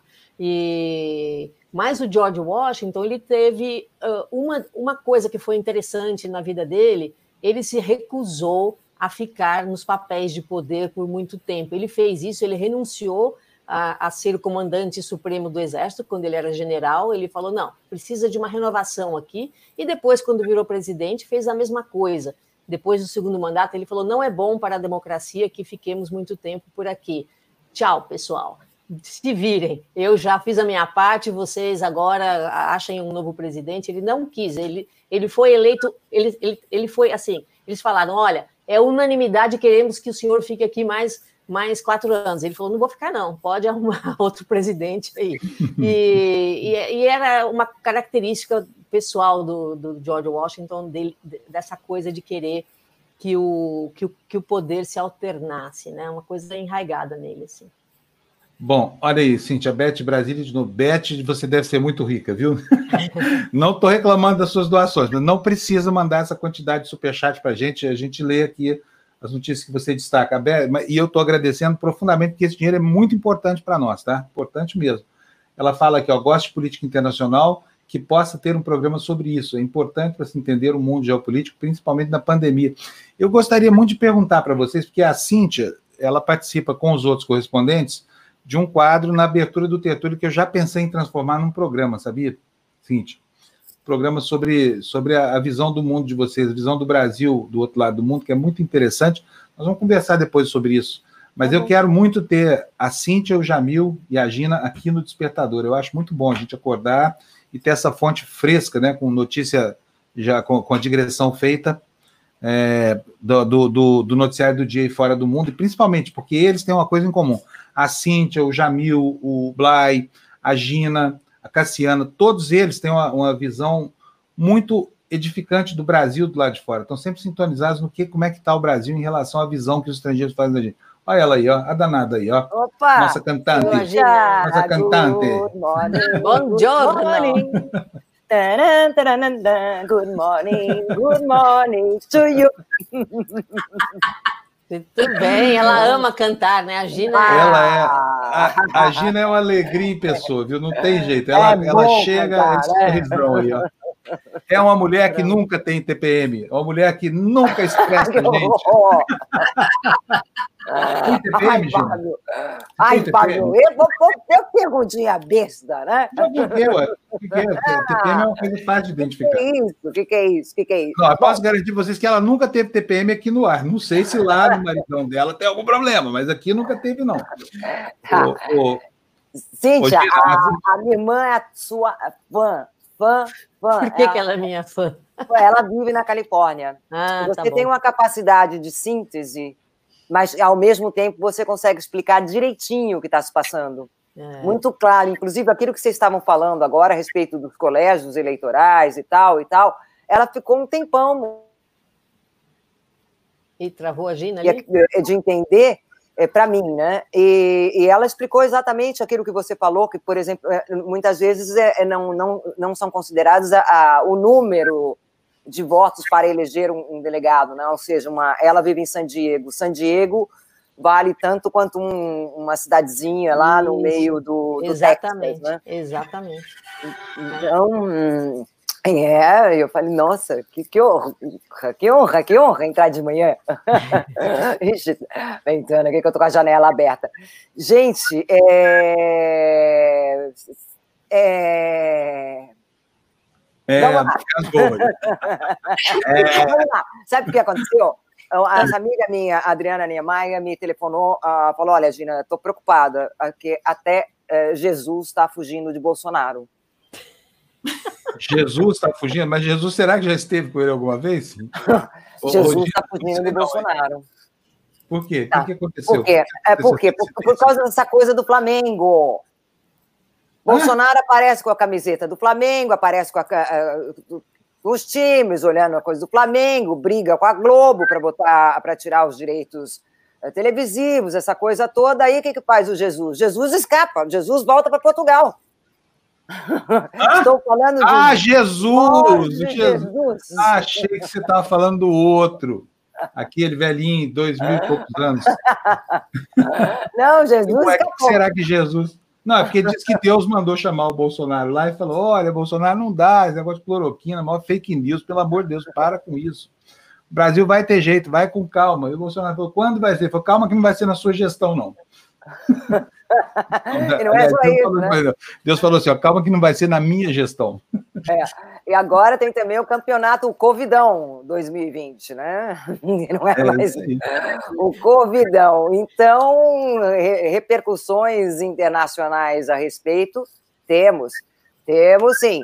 Né? É, por favor, vamos começar hoje. Aí na Itália, que é um país que gosta de futebol tanto quanto o Brasil, os campeonatos já voltaram? Voltaram, mas com, sem público. Aliás, aliás, Fê, por favor, Fê, o último vídeo que eu te enviei, aproveitando que agora a gente está no tema, você pode colocar para a gente, por favor, aquele último, que não é, é, notícia, foi uma gravação que, exato, que o meu marido fez ontem no Estádio Olímpico aqui da, uh, do Roma.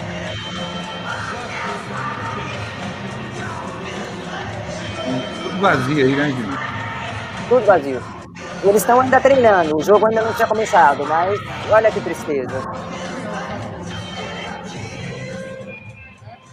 Mas olha, eu vou falar, eu vejo isso com alegria, viu? Não, Pensar... que tristeza é o fato de estar tá assim, né, gente? É. porque para os amantes do futebol, quer dizer, a maioria, você tem, sei lá, 50, 40 mil pessoas no estádio, você tem milhões fora do estádio. Então, o, hum. o show continua, né? É, fora e, isso, e é bom isso aí. Fora isso, se a gente contar o número de mortos, lotaria o Maracanã, né? 80 é, mil. Exatamente. Pessoas. Então. 80 vamos, mil pessoas. Vamos pensar. Travou. É, falhou? Deu... Travou, então, travou, travou. A, a notícia foi dada aqui, mas foi dada em vários aspectos. Teve uma manifestação a favor do Bolsonaro e tem muita gente que quer que a, a camisa da seleção não seja mais verde e amarela, porque os, apoiadores do Bolsonaro se empossessaram disso. Então, isso daí também é, é, é, é um tema do dia bem tratado aqui a respeito dessa manifestação. Eu não sei se a manifestação, que dia que foi? Foi no sábado agora? Ou foi na. Uh, recente essa manifestação, né? Uh, dos apoiadores do Bolsonaro fora do, do palácio lá uh, da Alvorada.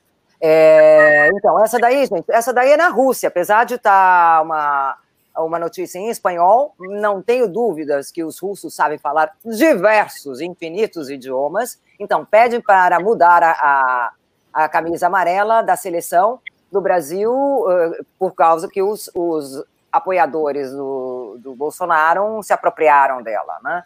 Essa daí, aí tem o vídeo também. Eu podia, acho que já podia fazer logo um limpa geral e mudar logo a bandeira, porque nunca mais nós vamos recuperar o verde e o amarelo. É. Aliás, você está muito bonita de amarelo. O pessoal reparou aqui, tá, Gina? Ah, foi coincidência, viu? Foi coincidência. Foi coincidência.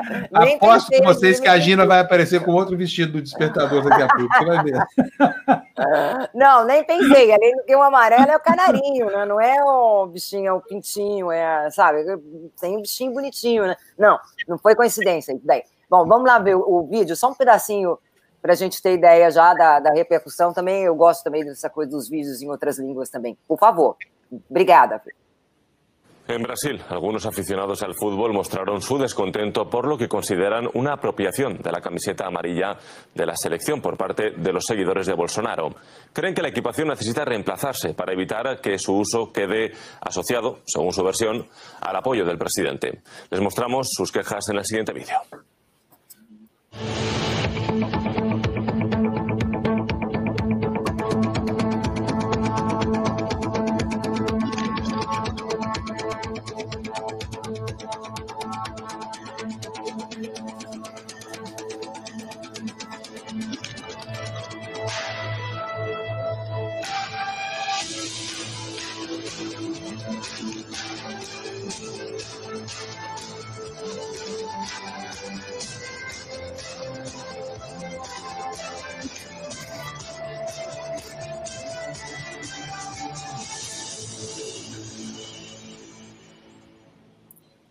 Eu gostei muito disso aí, Gina. isso, agora... isso. Você gostou? Dá para entender, gostei. né? Acho que é Dá é uma ótima entender. ideia. Claro, ele está falando, ó, que alguns torcedores brasileiros pediram substituição, por quê? Porque o, o, o, azul, o verde e o amarelo foram associados, apropriados pelos bolsominions. É isso que quer dizer, está certíssimo. Eu, por exemplo, a minha camiseta da Copa, olha, vai ficar aqui na, como uma, uma reminiscência, para mostrar para os bisnetos que um dia a gente já vestiu uma camisa que depois foi manchada por gente fascista como esses bolsominions aí, né? E a Gina hoje resolveu botar esse vestido em homenagem à, à afinada cor amarela da bandeira brasileira, né, Gina? É, verde também, né? É. E verde, azul e branco. Verde a Gina já suprimiu. Ali, do, do, não, o vestido era verde e amarelo. Né? Tá cheio de planta, não se preocupa, não. É, verde também está no meu coração, né, com o espírito ecologista. Vamos lá. Então, a próxima é Suíça, também trata da mesma coisa que dessa manifestação. Uh, então, ali, olha, os radicais de direita mostram o seu poder. No Brasil, a camisa uh, verde e amarela da seleção uh, de futebol está se tornando uma questão política. Os torcedores do presidente Jair Bolsonaro reivindicam a camisa da seleção para si mesmos, passeando pelas ruas, fazendo passeata pelas ruas, no fim de semana, nesse fim de semana, né? Isso coloca problemas para os oponentes de Bolsonaro. Agora eles estão procurando com a cor adequada para o seu protesto, porque a sua cor tradicional do protesto vermelho dificilmente pode ser usada porque reconhece o correspondente dessa, essa é a rádio suíça, né? E aí é uma entrevista com o correspondente da rádio suíça é, que, que, fala claramente como é que estão as coisas, né? Porque a dire... por causa da direita radical se usa essa camisa é, é, da seleção como, como símbolo. Ele diz: olha, os radicais de direita agora têm o poder no Brasil. Eles gostam de mostrar isso vestindo a camiseta verde e amarela. Eles sempre fazem isso.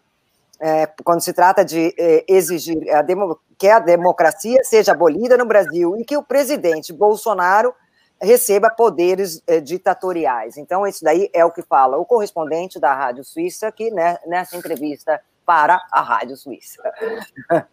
Por favor, Muito a próxima. Opa, quem, quem, é que está latindo, hein? Quem é que está falando aí atrás? Que coisinha fofa é essa? É, na verdade, eu, eu vou ter que mutar, porque essa hora que o lixeiro passa e os cachorros ficam. eu gosto. eu gosto. Então, essa próxima é Canadá. La Presse. Ah, o mesmo assunto a respeito do Bolsonaro. O título, a manifestação de apoio a Bolsonaro em, durante a quarentena, né? É, né, em Brasília. Centenas de pessoas se reuniram em Brasília no domingo para mostrar o seu apoio ao presidente brasileiro Jair Bolsonaro em quarentena depois de, de, de estar contaminado com coronavírus. Aí fala, vestidos da bandeira brasileira, os apoiadores marcharam no centro da capital, exigindo, exibindo símbolos patrióticos e a matéria não é uma matéria igual, mas fala do mesmo tema e fala dessa, dessa manifestação de, de apoio ao Bolsonaro pegando essa, essa camisa verde amarela da seleção. Por favor, Fê, a próxima. A Bola de Portugal. A Bola é um, grande jornal de desportos português. É, é, um jornal tradicional mesmo. A Bola tem anos mesmo. É, então, aí nem preciso traduzir, né? Ganhar força no movimento da seleção, deixar de vestir o verde amarelo como protesto. E eles fazem uma entrevista, inclusive, também a um, a um, a um especialista que, é, que, que explica isso daí. É, né, ele fala com vergonha, o, diz o jornalista e escritor João Carlos Assunção, idealizador de um movimento que pretende restituir a camisola, porque camisa em português de Portugal né, é camisola, é, vestiário é balneário, chuteira é bota, Ó. Bota. bota. Bota então, não é estivale? Não, não, não, em português de Portugal mesmo, em ah, português ah, em Portugal. Ah, não, estou achando italiano. A chuteira, não, a chuteira é bota. Então o jogador ele entra de camisola e botas. Tá? E vai para o é né? balneário. Não vai para o vestiário. Olha, gente, olha, olha aqui, vou mostrar para vocês. Olha o Capitão Cloroquina aqui, ó. Olha aí. Olha o minto, o minto aí, ó. Minto, minto. Lá vai ele mentir em público de novo, tá vendo? Vai.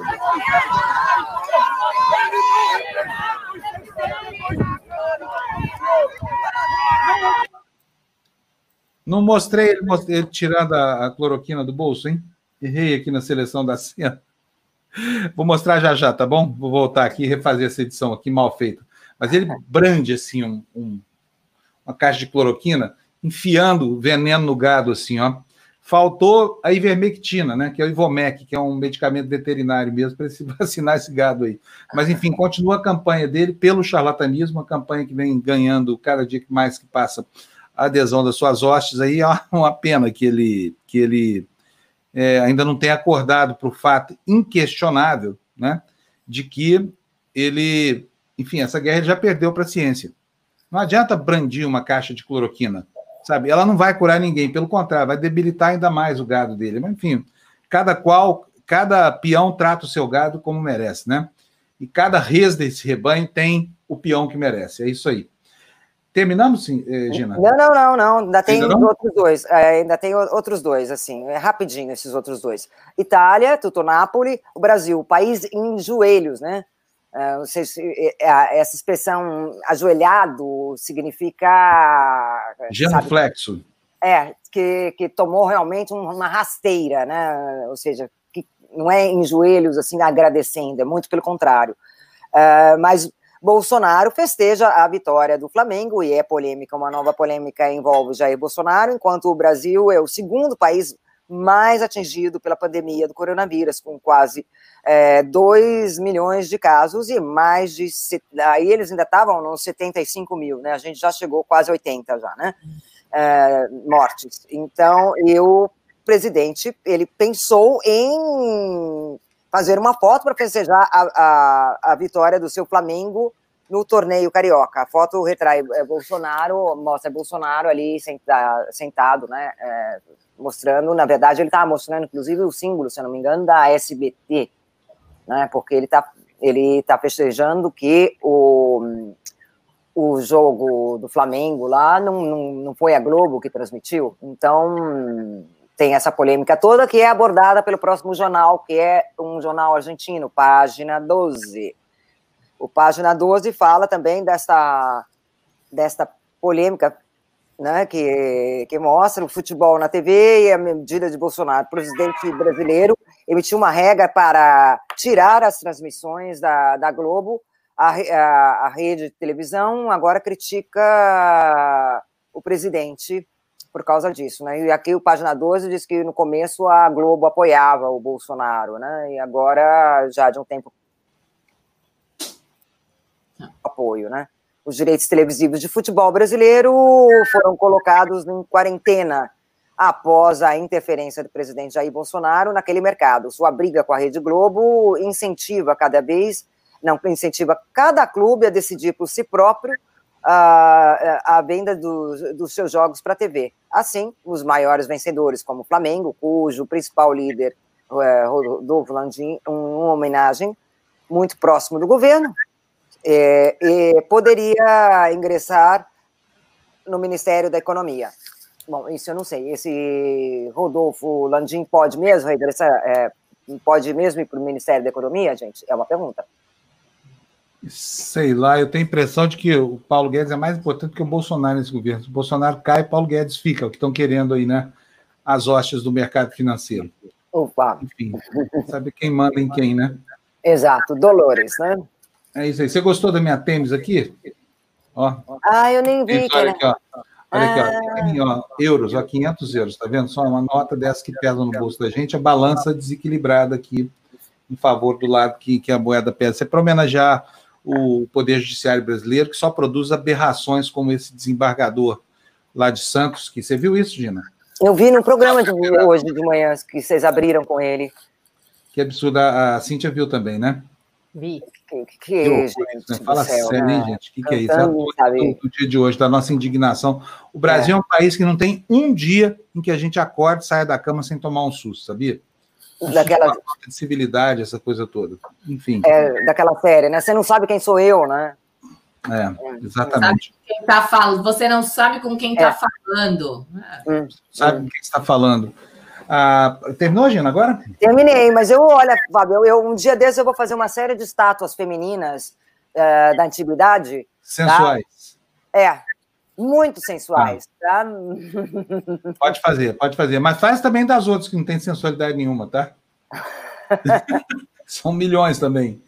É, não, é verdade. É, é, não, tem que considerar, eu falei uma bobagem aquele dia, porque o padrão estético da, da época não era o de hoje, né? Essa Tênis aqui, por exemplo, está magérrima, né? Mas na, na, isso até o século, até o século retrasado, século XIX, seria considerado uma mulher doente, né? Porque a magreza estava associada com doença. Hoje é que a magreza está associada com, com saúde, né? As coisas mudaram muito de lá para cá. Porque, afinal de contas, a pobreza é, campeava, a fome campeava, e a magreza estava associada à fome. Então ela não podia ser vista como um valor. Hoje em dia, não. Hoje em dia, como, segundo o Yuval Harari, né, que é o autor do Sapiens, do Homo Deus e tantos outros livros maravilhosos aí de, de análise é, da nossa, do nosso comportamento, o mundo hoje tem muito mais gente que morre é, por excesso de comida, ou seja, por falta, por, por, sobrepeso, por obesidade mórbida, do que de fome mesmo, né? Então nós temos uma mudança estética. E essa tênis aqui, com certeza, é, ela, ela não representaria um, um, um valor, um valor beleza se fosse, se tivesse sido produzida aí pelos idos de 1800 ou coisa parecida, né? É isso aí, Gina. Então, beleza, a gente Oi. se encontra aqui no Tertúlia, tá? Isso. Um Estou beijo. muito feliz de encontrar com a Cintia aqui.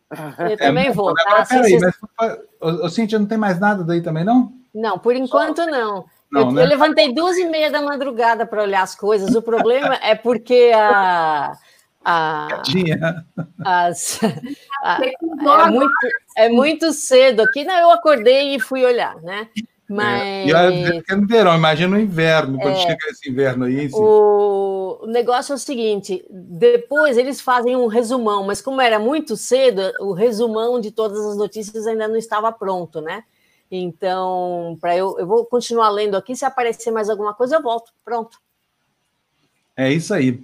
Tá então, um beijão para vocês duas. Muito obrigado, tá? Tá bom, então. Tchau, tchau, tchau. tchau. Até mais. Olha, gente, duas ausências que vocês vão sentir hoje. Uma, né? A, a, a, o Jamil, que não vem aí. Outra, a Jéssica. Por que, que a Jéssica não vem hoje? A Jéssica não vem hoje porque a gente colocou a Jéssica às seis e meia da manhã. Então, se você está esperando ela daqui a pouco às oito e meia, como era nosso hábito aqui, não terá ela ao vivo às oito e meia. Em compensação, o programa dela está aí gravado. Eu já passei o, o, o endereço aqui para a área de comentários. Deixa eu ver se eu vou colocar de novo aqui. Olha, Está aí, ó, na área de comentários de novo o link da, da aula dela. Quem, quem Agora, perdeu a aula? A aula viu, Fá? A aula foi excelente. É, o meu marido fez enquanto eu estava aqui me preparando para entrar. Eu vou fazer depois. Muito bom.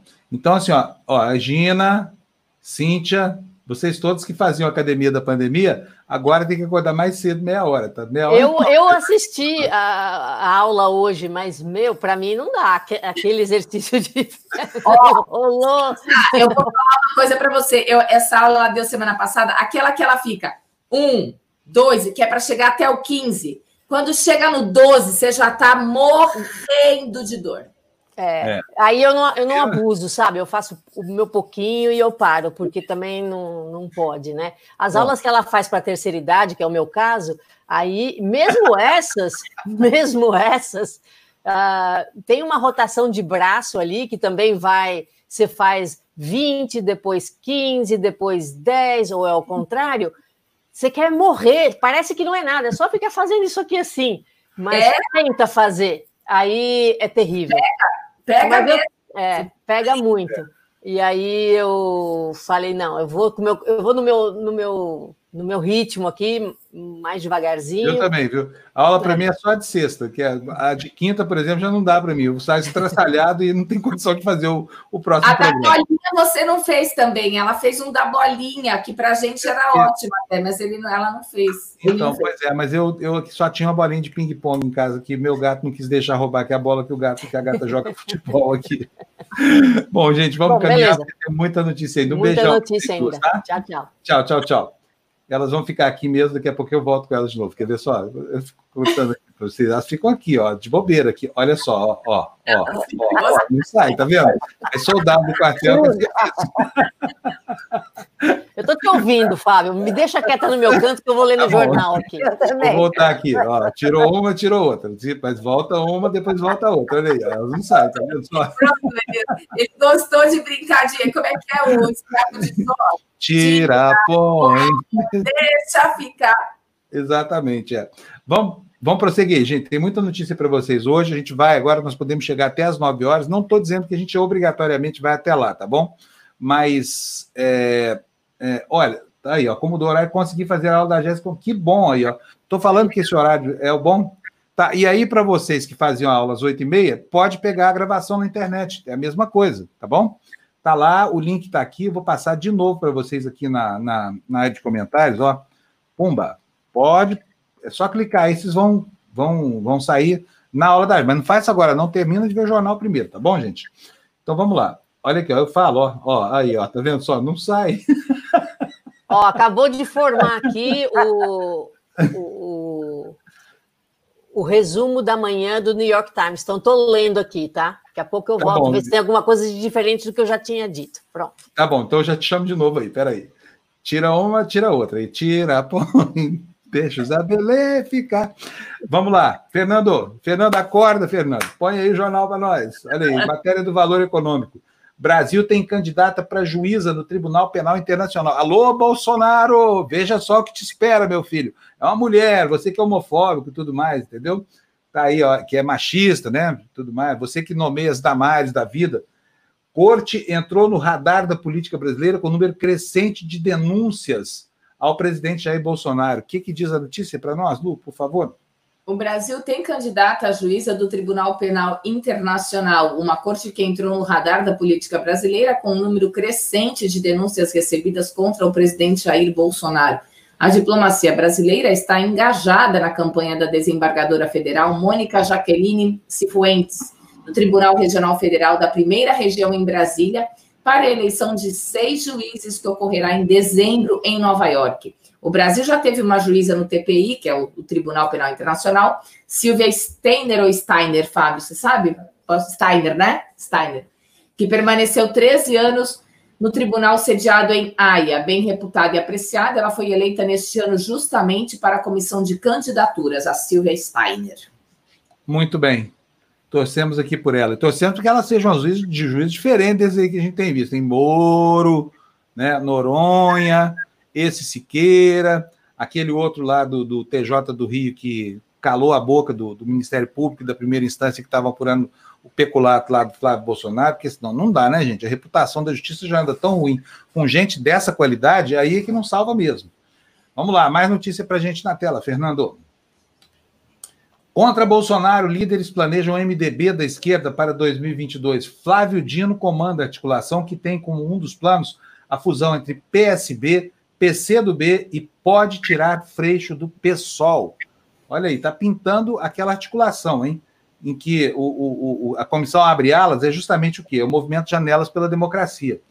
Lê para gente, por favor, Lu.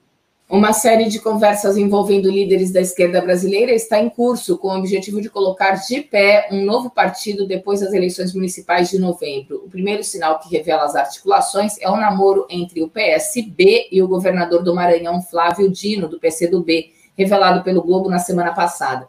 Na verdade, o que Dino realmente deseja é uma fusão das duas siglas, de olho na eleição presidencial de 2022.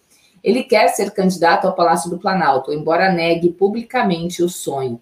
Setores do PSB gostam da ideia de unir forças e o partido parou de lançar o balão de ensaio da candidatura do ex-ministro do Supremo Tribunal Federal, Joaquim Barbosa, filiado desde 2018. Muito bem, eu também acho que que ah, os democratas brasileiros que se opõem à tirania, ao fascismo representado por esse governo, né, a, esse regime de terror que, que a extrema-direita tem provocado no país, com ameaça como a volta da tortura, a volta do banimento, a volta do exílio, a volta das prisões arbitrárias, o fim do habeas corpus, porque a volta do AI-5 representa isso. Não tem outra, outro significado possível, nem outra interpretação possível com eles assustando a gente assim, é, a coisa fica bem difícil, né, o, o, o Lu? É, deixa eu ver onde é que nós estamos aqui. E aí, aí é o seguinte: o, o, a ideia de fazer um partido ônibus como foi o MDB é muito boa ideia. Eu apoio pessoalmente, assim, muito mesmo. Por quê? Porque é, sem isso, nós vamos ter uma, uma esquerda fracionada contra uma direita empoderada por, esses, por esse pessoal do Bolsonaro, né? E aí não tem jeito, aí é Bolsonaro contra a Rapa. Se tiver oposição focada em um nome só, não sei qual é, e eu espero até que o protagonismo desejado por outros não atrapalhe essa a formação dessa frente, isso vai facilitar as coisas para expurgar o mal todo que se apoderou do poder no Brasil, né? Porque, afinal de contas, não adianta nós sermos 70% e não termos coesão nenhuma. Aí os 30% ganham de novo a eleição, né? E aí vai ser a tristeza. Vocês já pensaram a dinastia Bolsonaro? Depois dele vem os filhos, vem o Moro, essa coisa toda. Nós vamos viver esse regime nazista aí durante mais quantos anos? Né? Esse fascismo brasileiro aí, mais quantos anos na nossa história? Né? É um risco real que a gente corre. Afinal de contas, o fanatismo, né?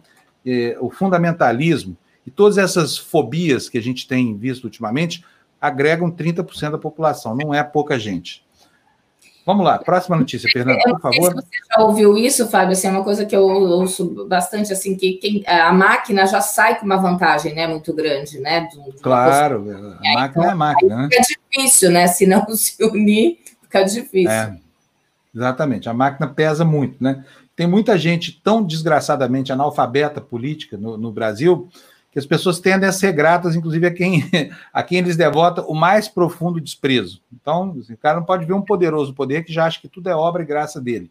Não sabe distinguir o que é do Estado, o que é do governo, e também não sabe distinguir o que é que um governante tem que fazer. E aí tende a ficar na, na, no seu delírio ideológico, né? cercado é. pela sua bolha de influências ali, mas enfim, votando errado de novo, de novo e de novo, né? É, o, o, Fábio, o Anderson, tá, não sei se você já passou pelo comentário dele, ele está falando dessa garota de 14 anos que morreu. Sim. É, que foi a, a, matéria que eu falei do Fantástico, também teve uma outra matéria é, com relação a isso, que a menina foi morta pela coleguinha, é. né?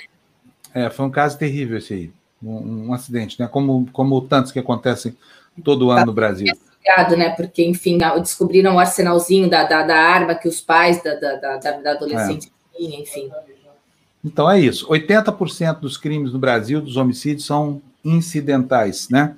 São crimes provocados por pessoas que, se não, não tivessem uma arma na mão, não teriam simplesmente provocado essa tragédia. Crimes passionais, esses crimes acidentais, como que vitimou essa garota de 14 anos, né? O crime da briga de trânsito, isso tudo que a gente já falou aqui durante o programa de hoje. Vamos lá, Fernando, põe notícia na tela para a gente, por favor. Olha aí, ó. Entrevista de segunda é o Maciej Kisilovski, é um professor da Universidade da Europa Central, está dizendo basicamente nessa entrevista que está na Folha de São Paulo que a, as esquerdas, que eu chamo aqui de os democratas brasileiros, né, teriam que fazer concessões no campo da moral para reaver o poder, tirar das mãos dessa elite populista que se formou através da, da por meio da ascensão de Bolsonaro. Lê para a gente aí, por favor, o, o, o lead da, da entrevista, Lu. A oposição, abre aspas, né? A oposição brasileira deve olhar o que aconteceu na Polônia e nos outros países e parar de se enganar. Os países são diferentes, mas o processo é o mesmo. Fecha aspas, é o que afirma o especialista em estratégia Maciej Kizilowski, professor da Universidade da Europa Central em Viena. Para o analista polonês, a reeleição do nacionalista Andrzej, Andrzej né, Duda, Andrzej Duda na Polônia traz lições que deveriam ser seguidas pelos progressistas de outros países, se quiserem evitar que regimes autocráticos passem do ponto de não retorno. Muito bem. Olha aqui, ó, o Danilo está lembrando aqui para gente, em referência, enfim, a essa senhora aqui, tão mal falado ultimamente, que o Conselho Nacional da Magistratura poderá determinar a aposentadoria com vencimentos proporcionais ao tempo de serviço do magistrado. Como, Danilo, ele já é desembargador, ele deve ter vencimentos integrais. Essa nhaca lá de Santos, lá, o desembargador da carteirada, né? O que é uma pena, porque, na verdade, você condenar um cara a ir para casa ganhando tudo que ele ganha, mais atualizações desse valor, mais os penduricalhos e tudo mais, é um absurdo, né? É, é um absurdo, sinceramente. Fala sério, o Brasil tem isso. Você pune dando dinheiro para a pessoa. Isso tinha que acabar, viu? Assim como as férias em dobros dessa caterva aí, que todas elas são transformadas em plata, money, né? Bom, vamos lá? Eu não sei se no, no, aquele post que eu comentei, houve um comentário falando que ele já era aposentado, inclusive. É que eu não tive tempo de checar, mas falou que é desembargador aposentado. Não, não importa. Está é. recebendo do mesmo jeito. Ele é aposentado? Não, não deve ser aposentado? Será que ele é aposentado? É, então, não tinha comentários, eu não consegui ir atrás, mas um dos comentários falava isso. Eu preciso, eu não consegui checar. Ainda. Acho que não, senão não teria que prestar contas ao CNJ. É. Será? Já que é, pô, não sei, vou, vou, pesquisar isso. Boa, quem informou isso aí, não sei se está certa essa informação, não, hein? Mas a gente vai atrás disso já já no Tertúlia, a gente confirma para você, tá bom? Aliás, Andréia, checa para gente, por favor, Andréia. Vê se esse desembargador era aposentado. Acho que não era, não, hein? E tanto faz também, o sujeito é tacanho ao se aposentar, é porque foi tacanho a vida inteira até se aposentar, né? Olha aqui, ó, o André está falando que ele ganha 50 mil reais por mês. É, tá cheio de penduricalha a folha de pagamento dele. Depois a gente vai abrir isso aqui no do Tertúlia, tá bom? Olha, vamos botar a notícia na tela, Fernando, por favor? Nós temos pouco tempo, só tem mais 25 minutos. Que tranquilidade, gente, que é levar esse programa até o final aqui com a Jéssica antes. Sabe por quê? Porque aqui a gente já estaria apavorado, falando, vamos fazer a corridinha, não sei o que mais. Acho que a gente não vai mais precisar da corridinha dia nenhum, hein?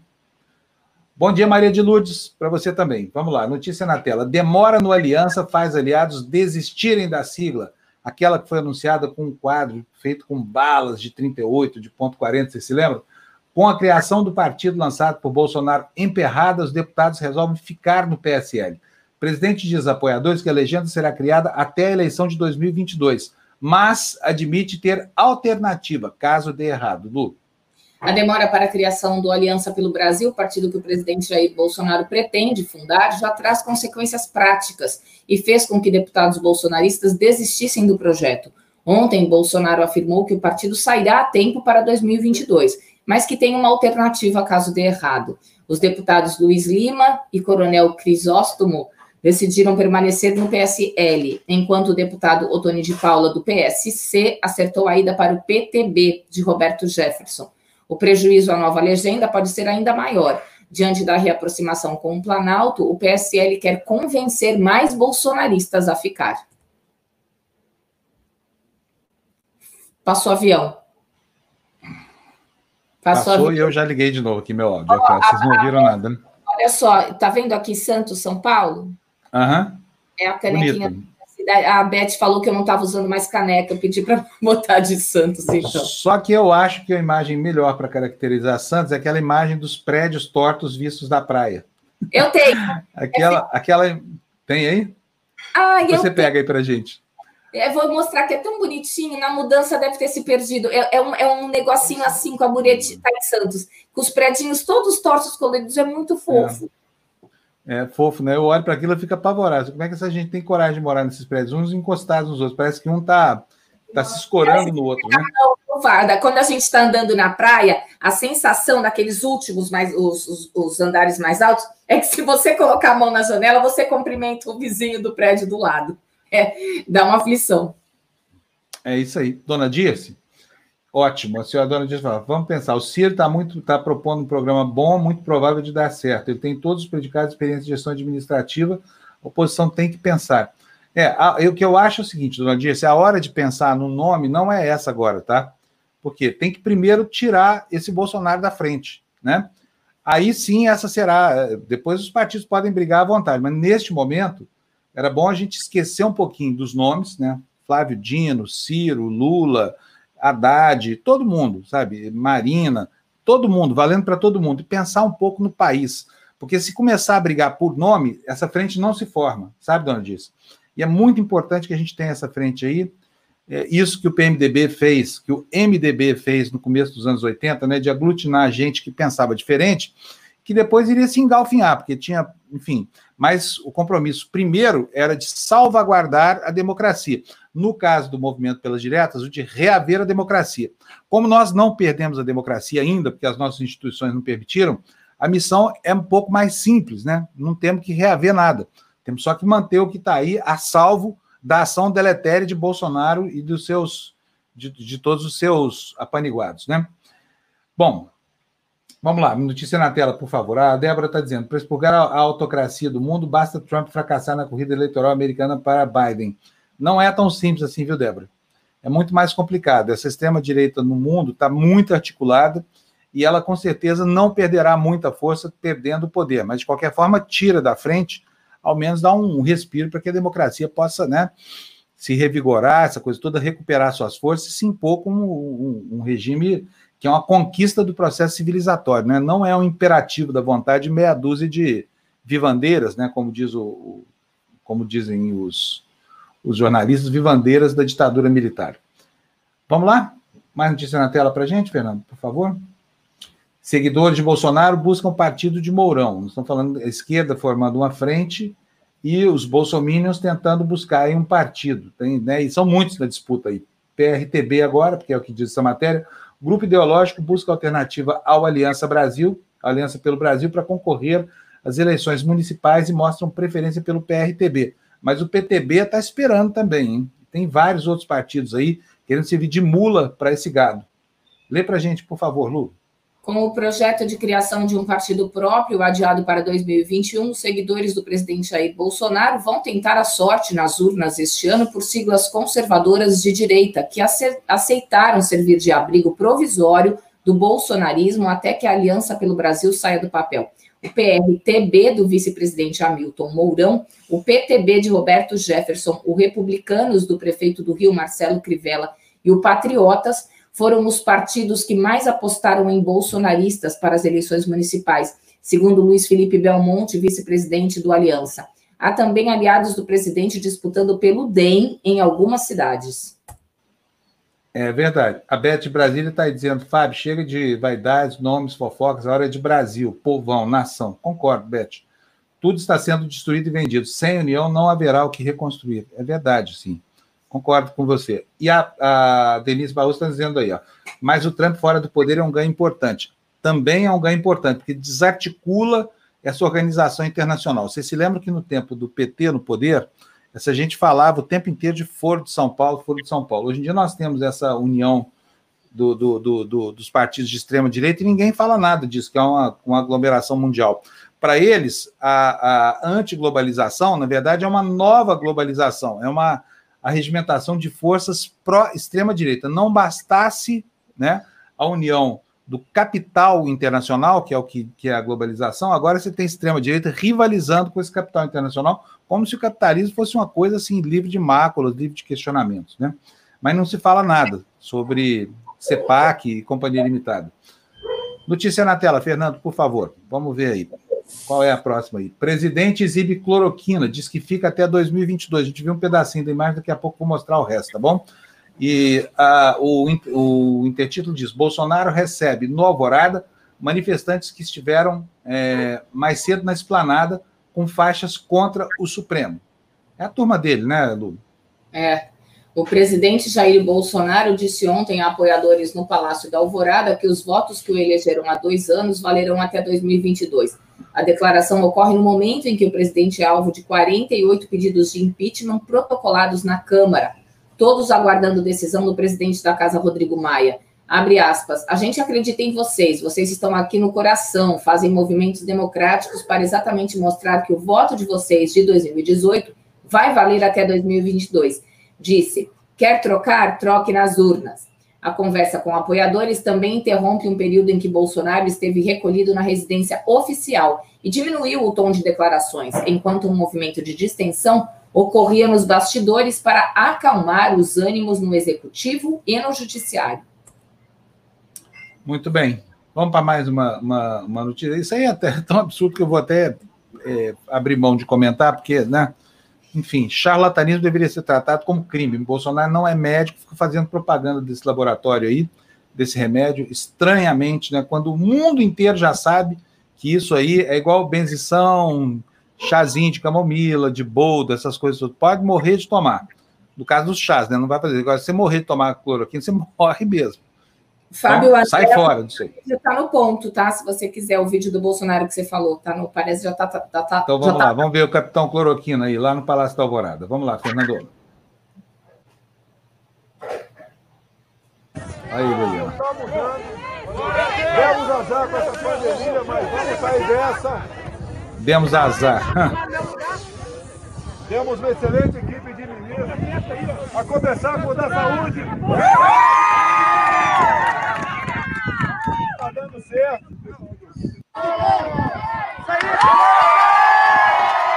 Olha que absurdo. Total absurdo. Capitão Cloroquina ataca novamente.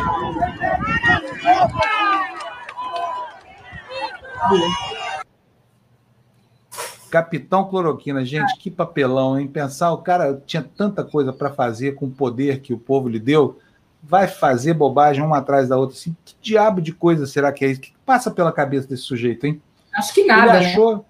Não, alguma coisa tem que passar, não é possível. Agora, para mim é o mal essencial, é o mal absoluto, porque não é possível uma pessoa que continua mandando para o abatedor os seus próprios fiéis, porque os outros que não acreditam nele estão nem aí para cloroquina, né? Já sabem que a cloroquina faz mal para a saúde e tudo mais, mas esse cara, vou te falar, assim, me espanta, assim, é abusar dos incautos, né?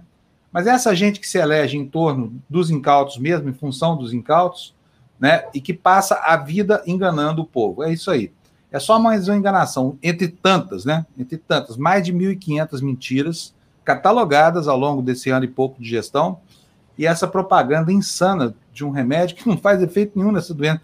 Remédio para malária, para lupus, sabe? Para outras coisas. Não atua no organismo, não favorece em nada o organismo na, na pandemia e ele fica aí insistindo, levando as pessoas a buscar nas farmácias um remédio que não faz nada, né? E tá cheio de gente se automedicando. Isso vai ser um problema, porque o cara mascara sintoma, quando chega no hospital, está tá tão depauperado que vai acabar morrendo mesmo. Por quê? Automedicação induzida por um presidente charlatão e genocida que fica empurrando essa porcaria para os outros. Bom, vamos lá. Notícia na tela, por favor, Fernando. Falamos bastante de Capitão Cloroquina hoje, né? E o Valderlin é... né, Fábio? Assim, ele, falar, foi, ele falou que o ministro da Saúde estava dando certo depois de 75 mil mortes, quer dizer. É, saudar, né? Aqui o, o... Voltei aqui. Saudar o, o, o ministro da Saúde é brincadeira, né? Agora é engraçado, esse fim de semana tinha uma campanha nos jornais exaltando a, a, a esse ministro da Saúde, Pazuello. Entendeu? O cara é maior incompetente, mudou a bula da cloroquina, não consegue atender os estados do que, do que diz respeito a EPI, vacina e teste. E aí tem um coro de alguns secretários, não, ele é legal, essa coisa toda. Legal para quem? Hã? Legal para quem? Existe um, um, assim, uma vontade de capitular, sabe? Os, os políticos brasileiros têm uma altivez, a altivez de uma pulga, sabe? Bom, vamos lá. Notícia, Fernando, para nós na tela aí, por favor. Procuradoria do Trabalho recebe 25 mil denúncias relacionadas à pandemia. Relatos vão de exposição ao risco de contaminação até a violação de direitos. Frigoríficos e bancos estão entre os setores com mais queixas, Lu. Desde 1 de março, logo após a primeira confirmação de caso do novo coronavírus no país, o Ministério Público do Trabalho recebeu 25 mil denúncias de que empresas e órgãos públicos que estariam expondo trabalhadores ao risco de contaminação pela doença ou violando direitos trabalhistas no contexto da crise da pandemia. Esses relatos de suspeitas de irregularidades, contabilizados até o dia 12 deste mês, correspondem a 55% de todas as 46,3 mil denúncias recebidas pelas procuradorias do trabalho nestes quatro meses de pandemia. Em 2019, no mesmo período, o Ministério do Trabalho apurou 34,3 mil relatos de violação da legislação. Baita crescimento, né? 55% de aumento, né? Francisco Valmir, vamos ver o que diz. Teoria fala de diversidade, mas se não progressista e fascista. Não entendi nada, Francisco. Está nos chamando de fascistas aqui, é isso? Explica melhor para a gente entender seu raciocínio, fazendo favor, tá? é o que nós não somos aqui, é, é fascistas. No entanto, não estamos imunes a falhas. Se tiver qualquer reclamação, pode reclamar aí que a gente analisa. O Valder Nascimento está dizendo que o energúmeno falou que o ministro da Saúde está dando certo, depois de 75 mil mortes nas coisas. Exatamente, Valder. É, o cara que mudou a bula da cloroquina, da cloroquina, um general que, ao bater continência para um capitão, aliás, para um tenente, vamos colocar as coisas aqui do jeito que é assim, um tenente, né, que foi promovido na iminência de, de se aposentar, ele está prestando um serviço horroroso ao país e está mostrando o quanto as Forças Armadas estão atoladas desse governo, né, de generais da ativa, mandando como se fossem civis, em cargos que, não, que ele não entendem nada. Fica a pergunta ontem, acho que do Jânio de Freitas, não sei se do Jânio de Freitas ou do Hélio Gaspar, e se fosse o contrário? E se o presidente fosse maluco ao contrário, a ponto de colocar para gerir, por exemplo, pastas do Ministério do Exército gente da, da, da, por exemplo, presidente da OAB, ou o cara da, sei lá, da Defensoria Pública, ou o barbeiro da esquina, que é a mesma coisa que botar um general na saúde. Eles não entendem nada de nada. Imagina, o Brasil no meio de uma guerra, da pior das suas guerras, e um estafeta, sei lá, alfaiate, né, tomando conta da, da, da administração da guerra, da estratégia. É o que está acontecendo com o Ministério da Saúde, que foi usurpado pelos militares, e agora se vê esse saldo aí, né? 80 mil 80 mil. Vamos chegar no dia de hoje. Infelizmente, 80 mil mortos. Vamos lá. Próxima notícia na tela, por favor, Lu. Ah, tá aí com mais 716 mortes por Covid-19 em 24 horas. Brasil soma 79.533 óbitos, diz consórcio de imprensa. Lê, por favor, Lu. O Brasil registrou 716 mortes em decorrência da Covid-19 neste domingo. Desde março, o país acumulou 79.533 óbitos durante a pandemia do novo coronavírus. Na última quinta, ultrapassou os 2 milhões de infectados. Atualmente são 2.099.896. 24.650 deles nas últimas 24 horas. Pois é. 79.533. Provavelmente a essa altura já ultrapassamos os 80 mil mortos. 80 mil mortos, né? Essa é uma cidade que vai crescendo a cada dia, né? E eu lembro aqui que no dia 19 de março a gente se escandalizava com 400 mortos por dia na Itália. em moda, naquelas imagens dos caixões na igreja, lembram? Hoje em dia, 80 mil morreram e está tudo certo com a gente, tá bom? A Marilande Fátima está perguntando: queria saber o que, é que se passa na cabeça dessa gente desocupada que fica plantada em frente ao Palácio da Alvorada, esperando esse insano aparecer para falar besteira. O que fica esperando? Esperando ser filmado e aparecer na televisão. É isso, né? Então, é isso aí. O Marcos Gonçalves Pazuello é um sargento pincel. Coitado do sargento pincel. O sargento pincel, pelo menos, não ofendia ninguém.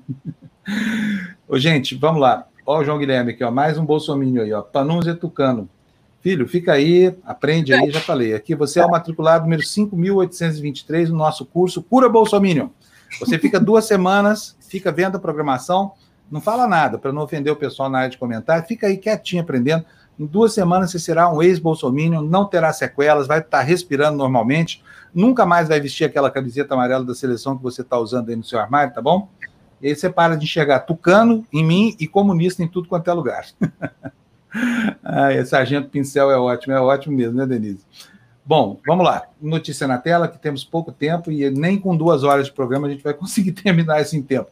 Pessoal escolhe bolos em São Paulo. O que, que é isso? Chapa terá a deputada Luiz Erundina como vice. Ex-presidenciável derrotou dois outros candidatos na disputa, Lu? O líder do Movimento dos Trabalhadores Sem Teto, Guilherme Boulos, e a deputada federal Luísa Erundina foram confirmados ontem como pré-candidatos à Prefeitura de São Paulo pelo PSOL. Eles saíram vitoriosos das prévias do partido, que disputavam com outras duas chapas, a da deputada federal Sâmia Bonfim e a do deputado estadual Carlos Gianazzi. Muito bem, Boulos de novo candidato do aí. Ótimo candidato, eu recomendo para vocês.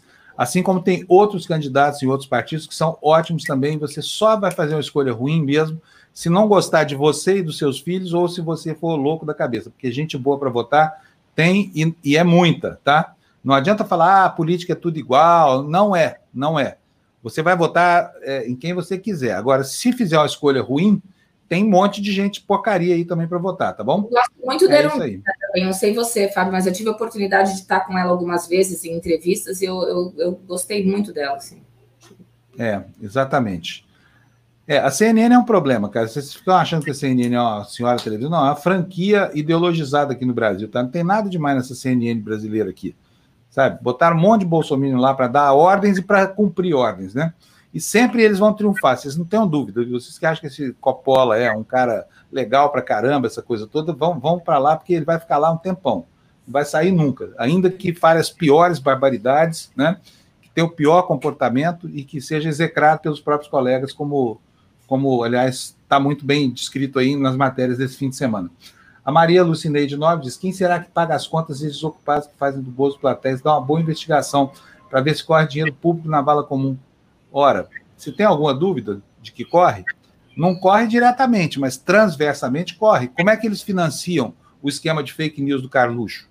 Né? Da mesma forma, é anúncio da mídia programática, que é difícil de rastrear, mas vocês podem ver que o Goebbels do Planalto, lá o secretário Fábio Weingarten, esconde a todo custo essa tal dessa verba programática. Por quê? As agências do governo contratam o Google e o Google distribui a verba, mas distribui de acordo com critérios estabelecidos pelo cliente, ou seja, pelo Palácio do Planalto. Se não bloqueiam sites, é, é, que são sites de fake news, de pornografia, essa coisa toda, é porque não querem. Aqui, no meu portal, eu bloqueio todo mundo que eu não quero, tá? Isso é absolutamente tranquilo de fazer, basta um cliquezinho. Notícia na tela, por favor, Fernando. Que a Cintia tá fala gente, ó. É, vamos, vamos passar direto por essa, porque, olha aí, ó o Trump dizendo que não vai aceitar o resultado das urnas. É bobagem, já falamos assim, já falou isso, mas repete o estratagema do, do Trump daqui do Sul, né? O que é menos alaranjado e que fala a, exatamente a mesma coisa, né? Que não vai reconhecer resultado de eleição se lhe for desfavorável. É aquele cara que só sabe ganhar, na hora que perde, ele não sabe. Aí a democracia não serve para ele. É. Próximo destaque aí, por favor, Fernando. Câmara apoia unificação de tributos de Guedes, mas quer a reforma mais ampla. A primeira fase da proposta do governo a ser entregue amanhã une PIS e COFINS com alíquota de 12%. Lu. Embora demonstrem apoio à proposta do governo de unificar impostos como PIS e COFINS, o presidente da Câmara, Rodrigo Maia, e líderes partidários defendem que o Congresso siga com um debate em torno de uma proposta mais ampla. Líderes partidários ouvidos pela Folha ressaltam que a primeira fase da reforma do governo, que tem previsão de ser entregue ao Congresso nesta terça, representa só uma parte das matérias discutidas pelos parlamentares. Por isso, querem que o texto seja acoplado a uma proposta abrangente. Tá bom, Lu, tá bom, tá bom, porque é especulação com o que vem por aí. Vamos para o próximo, senão não vai dar tempo. São 8h55 já. Cadê a matéria, a notícia? Agora nós vamos dar nossa corridinha, tá? Porque senão não vai dar tempo mesmo. E o Fernando, coitado, vai morrer de, de, de cansaço ali no nosso Twitter. Cresce serviço com consultas virtuais. Regulamentação da telemedicina e Covid-19 fazem o consumidor buscar um pacote com atendimento online ou descontos e mensalidades baixas, diz o Estadão. Só o primeiro, Lu. Só o primeiro parágrafo, é isso? Uhum. Com a regulamentação da telemedicina e aumento da procura por atendimento remoto no cenário de pandemia, vem ganhando espaço no mercado de saúde brasileira serviços que cobram uma mensalidade baixa em troca de um pacote de consultas virtuais ou de descontos nesse tipo de atendimento. Próxima notícia: transporte sobre trilhos no país sofre perda bilionária e ameaça parar. Concessões podem ficar mais caras e expansão nas redes do metrô fica ameaçada diante da pandemia. Lu, pode ler para a gente, por favor. Os sistemas de metrô e trens, que transportavam 12 milhões de pessoas por dia no país antes da pandemia da Covid-19, já acumulam 4 bilhões de reais de perda de receita neste ano e ameaçam parar. O transporte sobre trilhos é visto como mais eficiente para as grandes cidades. No entanto, diante das incertezas, ele pode ser permanentemente afetado, colocando em xeque o modelo de expansão e manutenção da rede por meio de concessões à iniciativa privada. Agora vamos ter duas notícias sobre meio ambiente. A primeira delas é isso aí: financiamento coletivo ajuda a manter negócio na Amazônia. Gigante do comércio eletrônico dá consultoria a empreendedores da floresta. De novo, o primeiro parágrafo, Lu. Com perdas de receita e dificuldades logísticas, pequenos negócios da Amazônia são forçados a buscar alternativas para sobreviver durante a crise. Entre as saídas encontradas estão o financiamento coletivo e as vendas de produtos online. Muito bem, o próximo slide na tela, Fernando. Bolsonaro é o Jim Jones da destruição, é o parte do, do pensamento manifestado hoje pela Marina Silva, né, da Rede Sustentabilidade, ex-ministra do Meio Ambiente, ao jornal Estado de São Paulo. A ex-ministra, segundo aí o intertítulo, compara o presidente a líder de uma seita que provocou centenas de mortes no final dos anos 70, o Jim Jones. Vamos deixar para você ler no Estadão, passar logo para o próximo destaque da área da educação. Lu é, governo quer novo Fundeb em vigor somente em 2022. Gente, e fazer o quê com financiamento da educação básica, né? Porque Fundo Nacional da Educação de Base é o nome do Fundeb. Quem é que vai financiar os 10% que o Estado paga para os estados e municípios, que o governo federal tem que transferir para os estados e municípios? Isso é de uma crueldade, gente. É só num governo de extrema-direita burro, estúpido como esse, em que retirar o financiamento da educação pode ser é, algo a ser pretendido. Que dirá? Algo a ser pretendido? Não, algo a ser requerido ao Congresso Nacional, como se isso tivesse a menor importância, né? É, vamos para o próximo destaque aí, Fernando, que é o último. Cadê? Aí, olha, falta máscara na volta das ciclofaixas. Exatamente. Vou pedir para a Lu ler, depois eu comento um pouquinho sobre isso. Lu, pode ler, por favor? Na reabertura das ciclofaixas de lazer ontem, teve ciclistas sem máscara e pouco distanciamento entre as bikes que circularam pelas principais, pelas primeiras horas do dia na capital. Apesar das normas divulgadas pela prefeitura, usuários disseram esquecer itens de segurança e ser impossível evitar alguma aglomeração. Duas perguntas aqui. É, é, verdade, eu fui pedalar ontem de novo. Eu fui com o Florestan Fernandes e a Jéssica fazer uma pedalada aí para São Paulo e realmente tinha faltava máscara, sabe? Segundo, muito bom que as ciclofaixas tenham voltado. Terceiro, não faz nenhum sentido reabrir restaurantes e bares e fechar os parques, onde o, o, a, probabilidade de contaminação é muito menor. Prefeitura, vamos reabrir os parques. Já abriram restaurante, por quê? A população quer voltar a frequentar parques. Nós não temos espaço na cidade para quem quer andar, se divertir, essa coisa toda. Então abre logo os parques, sabe? Porque não abri-los agora não tem justificativa. Se as pessoas podem escorrer o risco da contaminação sem máscara, tomando chopp no boteco, por que elas não podem, ao ar livre, fazer seus exercícios e aproveitar um pouquinho do pequeno espaço que as cidades como São Paulo oferecem para a população? Não é isso? Bom, olha, gente, 8h59, vamos vazar daqui, porque tem que entrar no Tertúlia já. Vamos? Então, beijão para vocês. Até daqui 30 segundos que estou de volta no Tertúlia. Tchau, tchau, tchau. Obrigado pela.